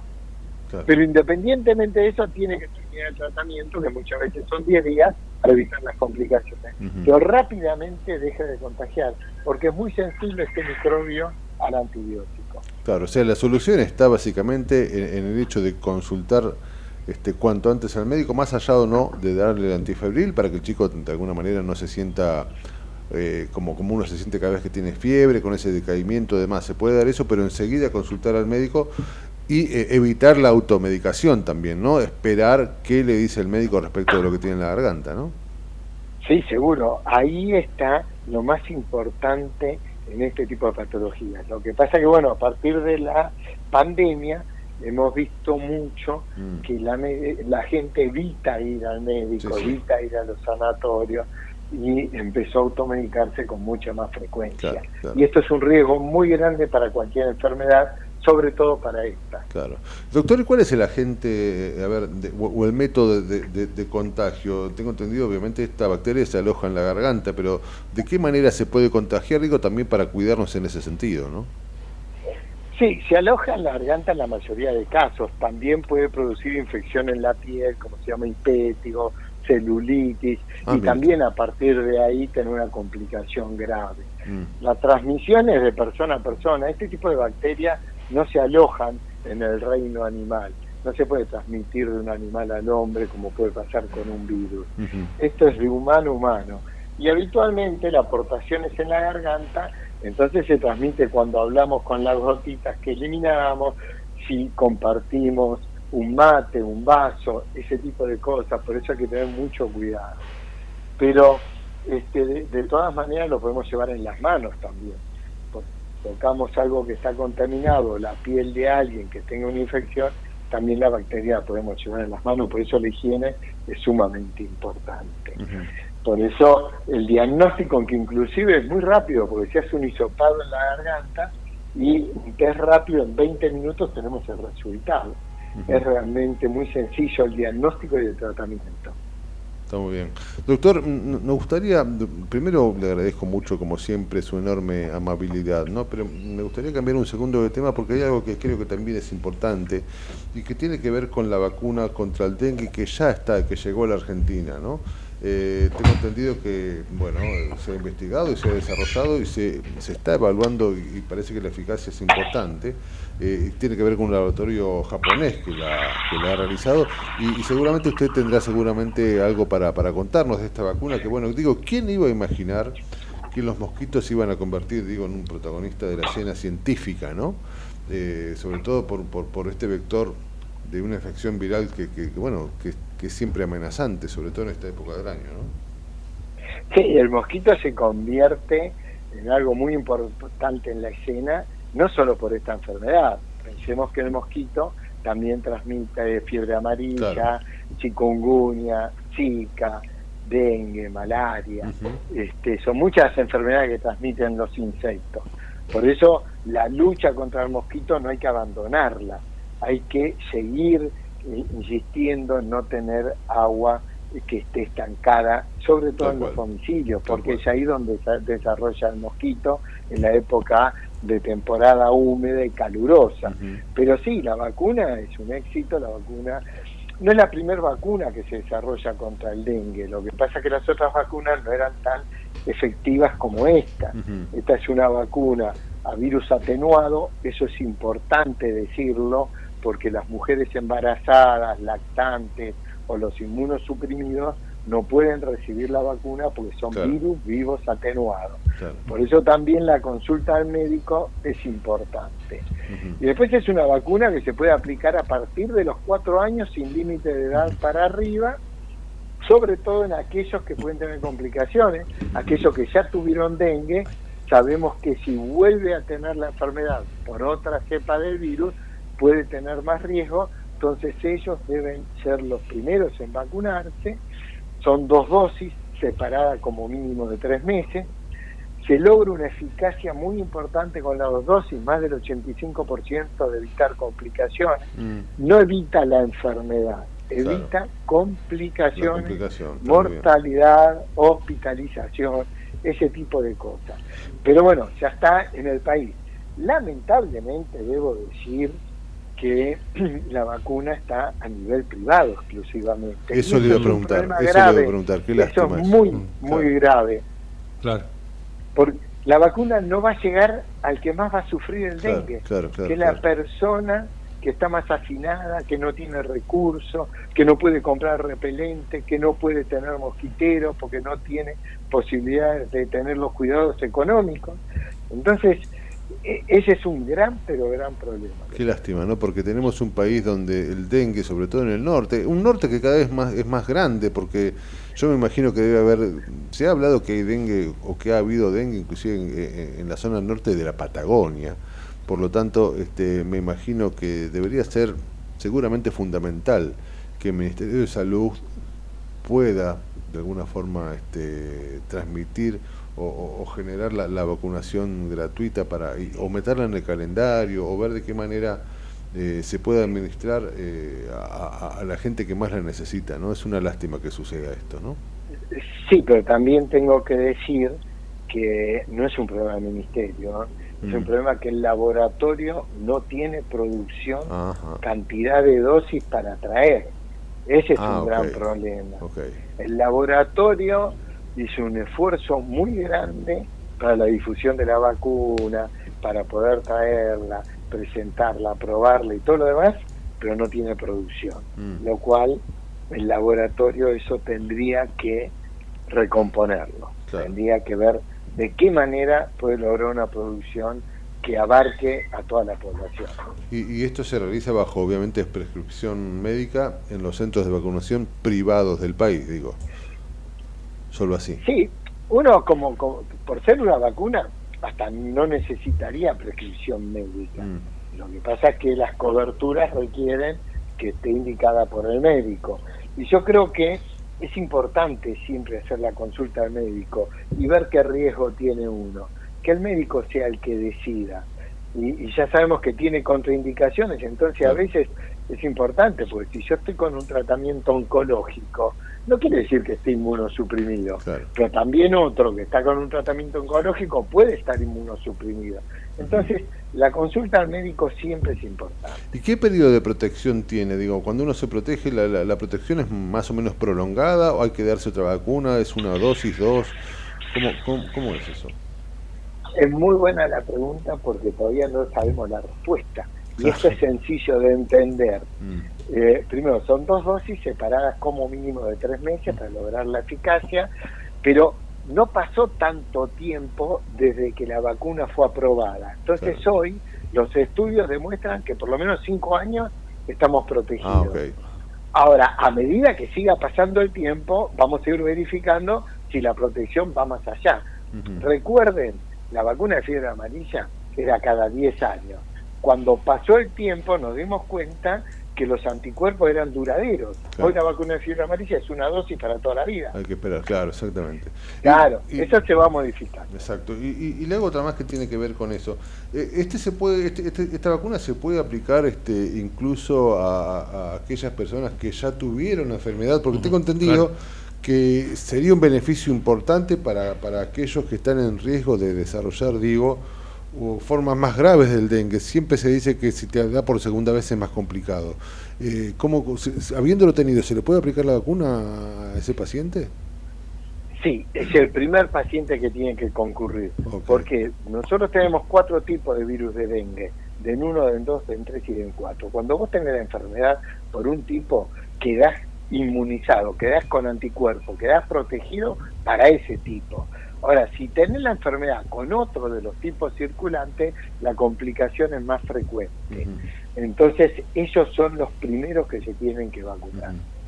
Doctor, ¿ustedes tienen de alguna manera o, saben el costo de cada dosis aproximado de, esta vacuna? No. Sí, es muy fácil. Por manual farmacéutico figura 37 mil pesos la dosis. 37 mil pesos la dosis. Es costosa. Es costosa. Es costosa, sí lamentablemente, seguramente no va a estar al alcance de, todos, lamentablemente. No, no, no, eso, eso, eso es lamentable.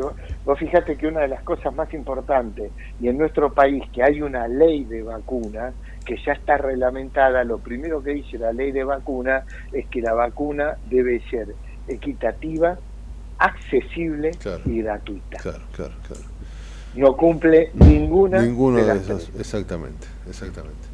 Ahí quedaremos esperando entonces, doctor. Doctor, como siempre, mm, es un lujo, es un placer.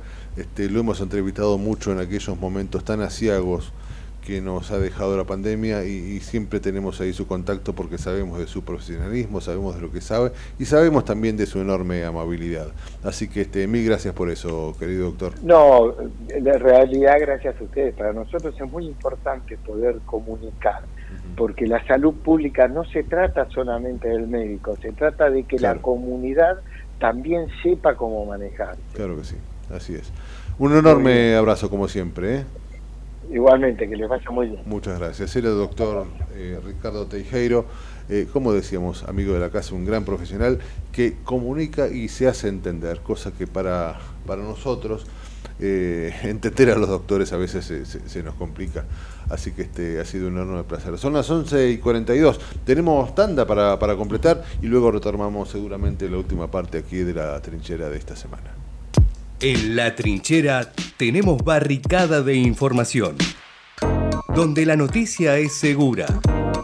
La trinchera, con la conducción de Gustavo Tubio. De lunes a viernes, de 10 a 12 por ecomedios.com y AM1220.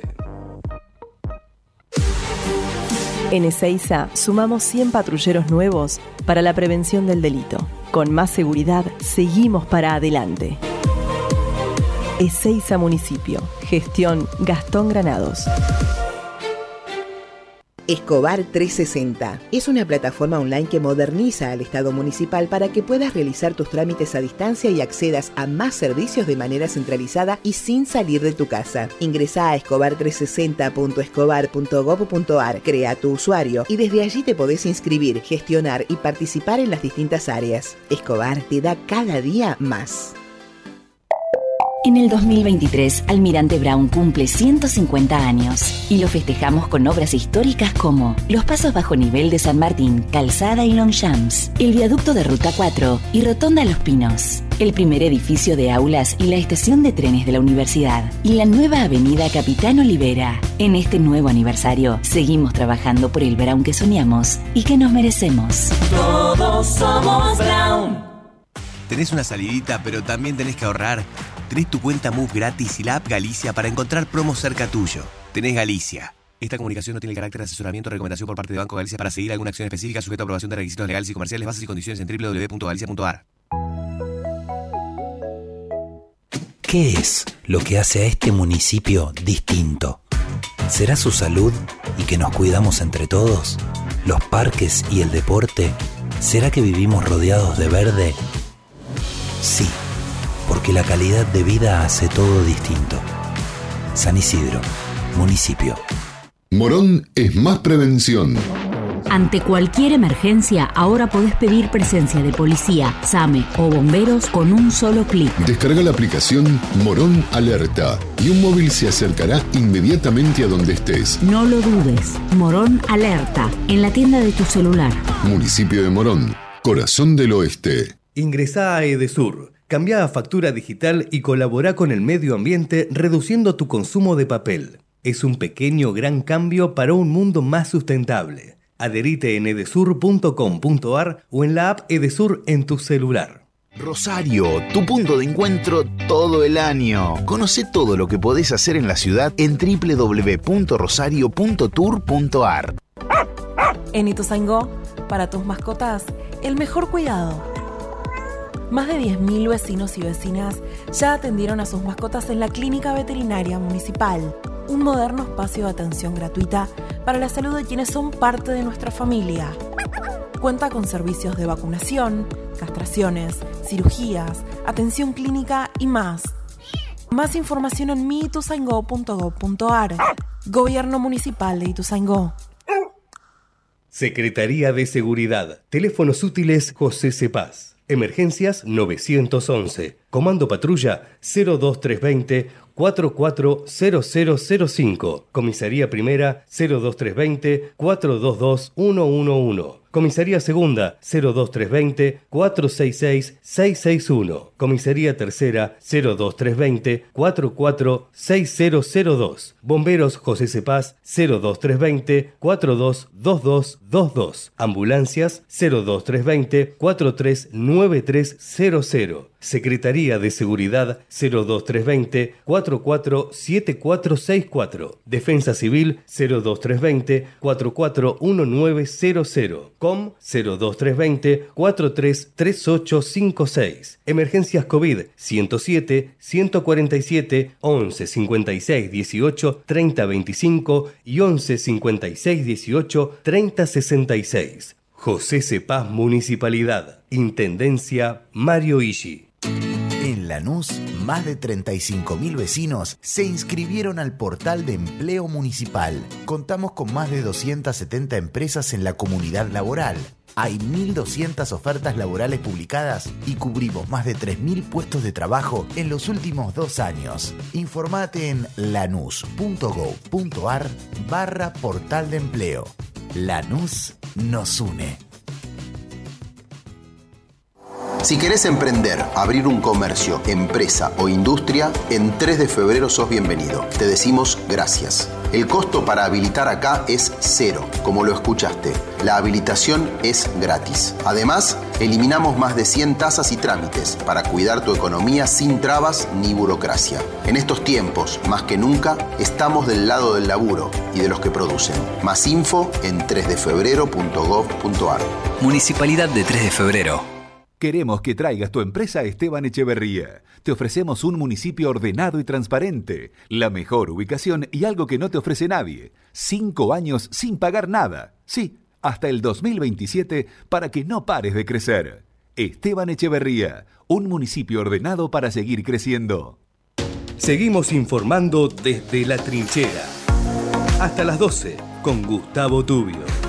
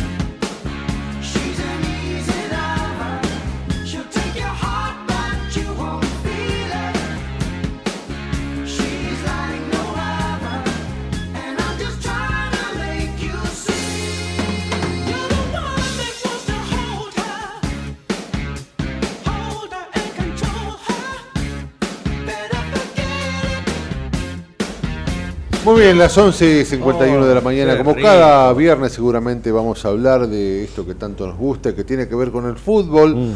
de la mano de nuestro querido amigo Agustín. ¿Cómo va, Agus, querido? Hola Raúl, hola Mati, ¿cómo están? ¿Todo bien? Muy bien, che, todo en orden acá esperando este, este domingo, este enorme partido con Banfield. Un partido interesante. Ya igual, ya, ya saliste del descenso, así Sí, que, sí, sí, menos pero nosotros vamos por la que- gloria, vamos por la gloria, querido Vamos por la gloria, bueno, vamos. Independiente vuelve a. La gloria es una prima de mi, de mi mujer, la gloria. Eh, dígame, sí, dígame, perdóneme. Sí. Hoy juega por la Copa de la Liga, juegan Central Córdoba y Estudiantes de La Plata. Y también juega Gimnasia frente al Atlético Tucumán, que puede, puede ser uno de los equipos que defina si, si pelea por el Claro. descenso o si ya se salva. Claro, sí, que sí, igual sí. todavía tiene chance de Gimnasia de, de descender, pero el, bueno, descenso está, gana- el descenso está ardiendo, ¿eh? es muy complicado. Eso está Senado. ardiendo, exactamente. Se dice más que nada que puede llegar a ser un equipo santafesino, porque Unión y Colón son los que están más complicados, pero pero la verdad que Sarmiento, Huracán, Vélez Sí, sí, sí, sí, y. Gimnasia no están tampoco para tirar puntos al techo, así que nada. Vélez tiene la última salir- fecha, la última fecha de Vélez, que no es esta, eh, es la próxima. Vélez tiene que jugar con Colón. La última Con fecha. Colón, Ahí sí, va a ser muy, muy un difícil. partidazo. Sí, sí, sí, sí. Es un partido muy complicado, partido que creo que se, se va a ver porque define puestos de descenso, así que nada. ¿Quién, quién descendería? Seguro, Pero bueno, seguro, La verdad que son bastantes equipos que están luchando por el descenso. Yo creo, no, no te voy a decir una predicción ahora, pero yo creo que mm, por lo menos Tigre para arriba no, no Claro, creo que ya. Porque claro, a ver, Tigre ahora está con cuatro puntos arriba. Si gana un partido más, ya está. Sí, Directamente ya está. sale de la zona de descenso, así que. Sí, sí, yo creo que está igual bueno. que usted. De Tigre para arriba están todos más tranquilos. De Tigre para abajo Claro. hay que empezar a, tomar la calculadora. ¿no? Ah, de Vélez para abajo, o sea, Vélez, Sarmiento, Huracán, Gimnasia, Unión y Colón, más que nada de Colón, son los que están más complicados. Colón tiene que esperar hasta, hasta otros resultados, además. Claro, claro, claro. Así que Va a estar muy, muy, muy, muy difícil. Y, y me decía que juega Central contra. eh, contra River mañana, el, el sábado. Central River es mañana, está muy bien. Sí, sí, hay un fin de semana mañana, interesante. Racing juega, Racing juega frente a Lanús. Argentino juega frente a Vélez, un, no te digo un También, clásico, pero, no, pero partido también donde ahí este Argentinos va a querer que se le complique a Vélez su estadía en Exactamente. primera, ¿no? Exacto, sí, sí. Un argentino que me parece que ha dejado de ser el que era, ¿no? Desde la ida de Milito, Y lamentablemente. Argentino, sí, ahora mismo Argentino está en el puesto 13 con apenas 3 victorias, 3 empates y perdió 6 veces, 6 derrotas, así que nada. Yo creo que Argentino ya no tiene no tiene chances de, de clasificar a lo que sería la parte lo que sería lo- la zona de, de clasificatoria para los cuartos de final de la Copa de la Liga ya no tiene chances, estaría a un punto si gana todos los partidos y además bueno, te- tiene que hacer que todos los demás pierdan, ¿no? Claro, es bastante complicado eso. Siempre tiene que haber un ganador en el fútbol.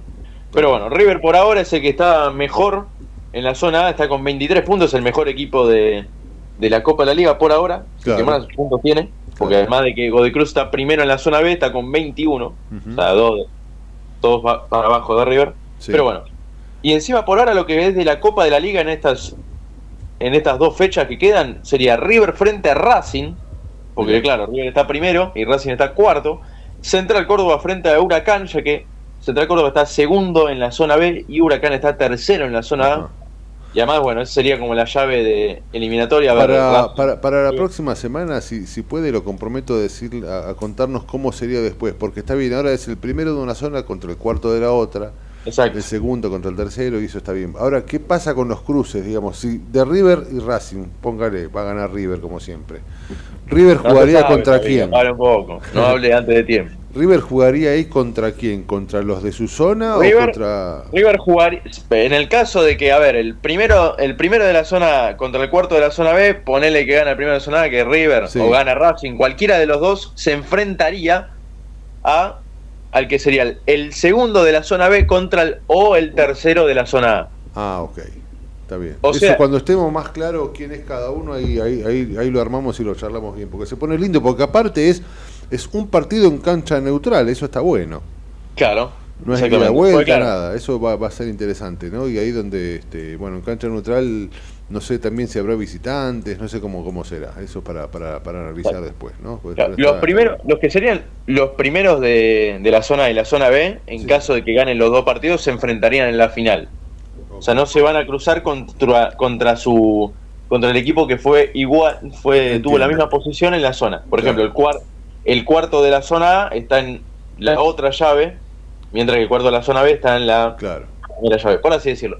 O sea, no, no se van a, van a jugar las mismas posiciones. es como la ventaja. La ventaja de estar primero es que juegas contra el cuarto. Sí. Así, por ejemplo, en los playoffs de la MLS, de Sí, México, sí, sí, sí, de- es así. es un montón de torneos es así. O sea, el, el que clasifica primero juega contra el último. Por ejemplo, en la Premier, en, bueno, no en la Premier League, sino en la segunda división de Inglaterra, en la Championship, cuando se hace se hacen los playoffs de ascenso, que sería entre el tercero hasta el sexto. El tercero se enfrenta al sexto y el cuarto se enfrenta al quinto Sí. de esa de esa Championship. Y bueno, el primero y el segundo ascienden ascienden directo, pero entre el tercero al sexto hay una definitoria. Hay una llave definitoria y bueno, gana Sí, generalmente gana el tercero, pero Sí, bueno. sí, sí. Depende Está de muy bien, está muy bien. Ya, ya cuando tengamos los nombres de cada equipo ahí armaremos como, como qué y qué puede pasar. Es lindo jugar, jugar a eso, ver qué, qué ocurre, aunque el campeón va a ser River, quédense, quédense todos tranquilos. Bueno, para un poco, falta un montón. Puede salir campeón usted, por favor. Qué sé yo. Independiente tiene, Independiente tiene con qué pelear. Encima, por ahora Independiente queda segundo en la zona contra Belgrano, que es de la, Contra la Belgrano, tercera en la exactamente. zona B. Exactamente. Y bueno, No, van, a ser lindos, van a ser lindos, No. lindos cruces. Van a ser los que sean, van a Van a ser ser- lin- lindos cruces. Inclusive se puede dar un Independiente Racing también, ¿eh? nuevamente. También, bueno, en un momento se estaba dando un Sí, Independiente sí, Racing, sí, ahora cual. ya no, Tal cual. porque Racing está cuarto, Tal mientras cual. que Independiente también quedó tercero. Digo, quedó segundo, porque antes Independiente estaba primero. Sí, y claro, claro, que Racing sí, estaba sí. cuarto. Ahí se cruzaban, primero, ahí eh. se cruzaban, sí. Ahí se cruzaban, pero bueno, por ahora no se estarían cruzando. Y es más, estarían en la otra llave. Así que si se dan estos... Ponele que, ponele que en la Copa de la Liga no se cambian estos resultados, está River, Independiente, Huracán y Banfield, y de la zona B serían Godoy Cruz, Central Córdoba, Belgrano y Racing, y con las mismas posiciones, Independiente y Racing se podrían enfrentar en la final. final. Con la Que cual una mí final entre ellos dos sería me- muy interesante. Sí, a mí me, me- me tienen que internar este, dos días antes, por las dudas. No, no se imagina lo que me puede llegar a pasar. Pero bueno, eh, veremos, veremos cómo se da. Mi amigo, este, queda un minutito, así que le, le agradezco mucho, como, como siempre. Seguramente eh, el lunes volvemos a hablar con los resultados puestos y empezaremos a analizar esto, ¿eh? ¿Qué, qué puede pasar con estos cruces tan que, que- que- que van a dar mucho para, para, para hablar y pueden ser muy lindos cruces para, para ver quién se queda con la Copa de la Liga. Dale. Dale. Abrazo enorme, querido amigo. Cuídese mucho. Usted también, nos vemos. semana. Era querido Agustín hablándonos de fútbol y lo que puede pasar ya en las instancias finales de esta Copa, de esta Copa Argentina.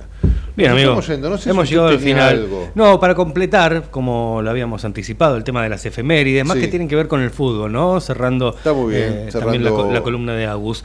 Juan Román Riquelme Ah, debutaba un día como hoy del año 1996, el mediocampista ofensivo. Debuta en la primera división de Boca Juniors, fue en la victoria ante Unión de Santa Fe por 2 a 0 cuando el actual ídolo boquense recibió la primera ovación No sé de sus si, hinchas. no recuerdo, capaz que estoy diciendo una tontería. Creo que reemplazó, no sé, reemplazó un muchachito, este, un tal Maradona, me parece.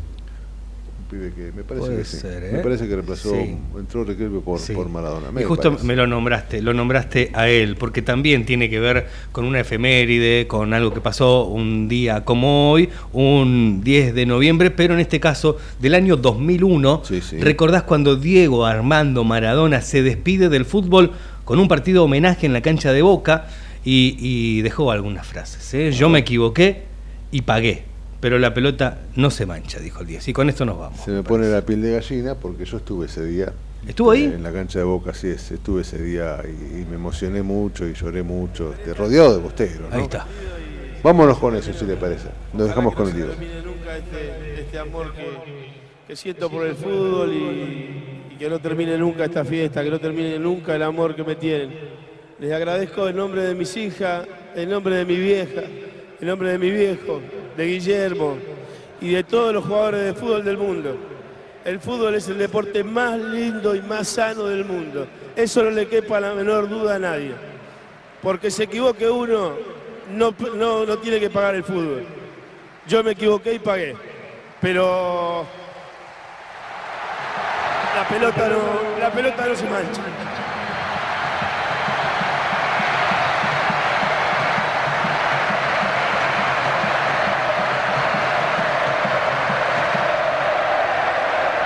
Finalmente la pelota no se manchó.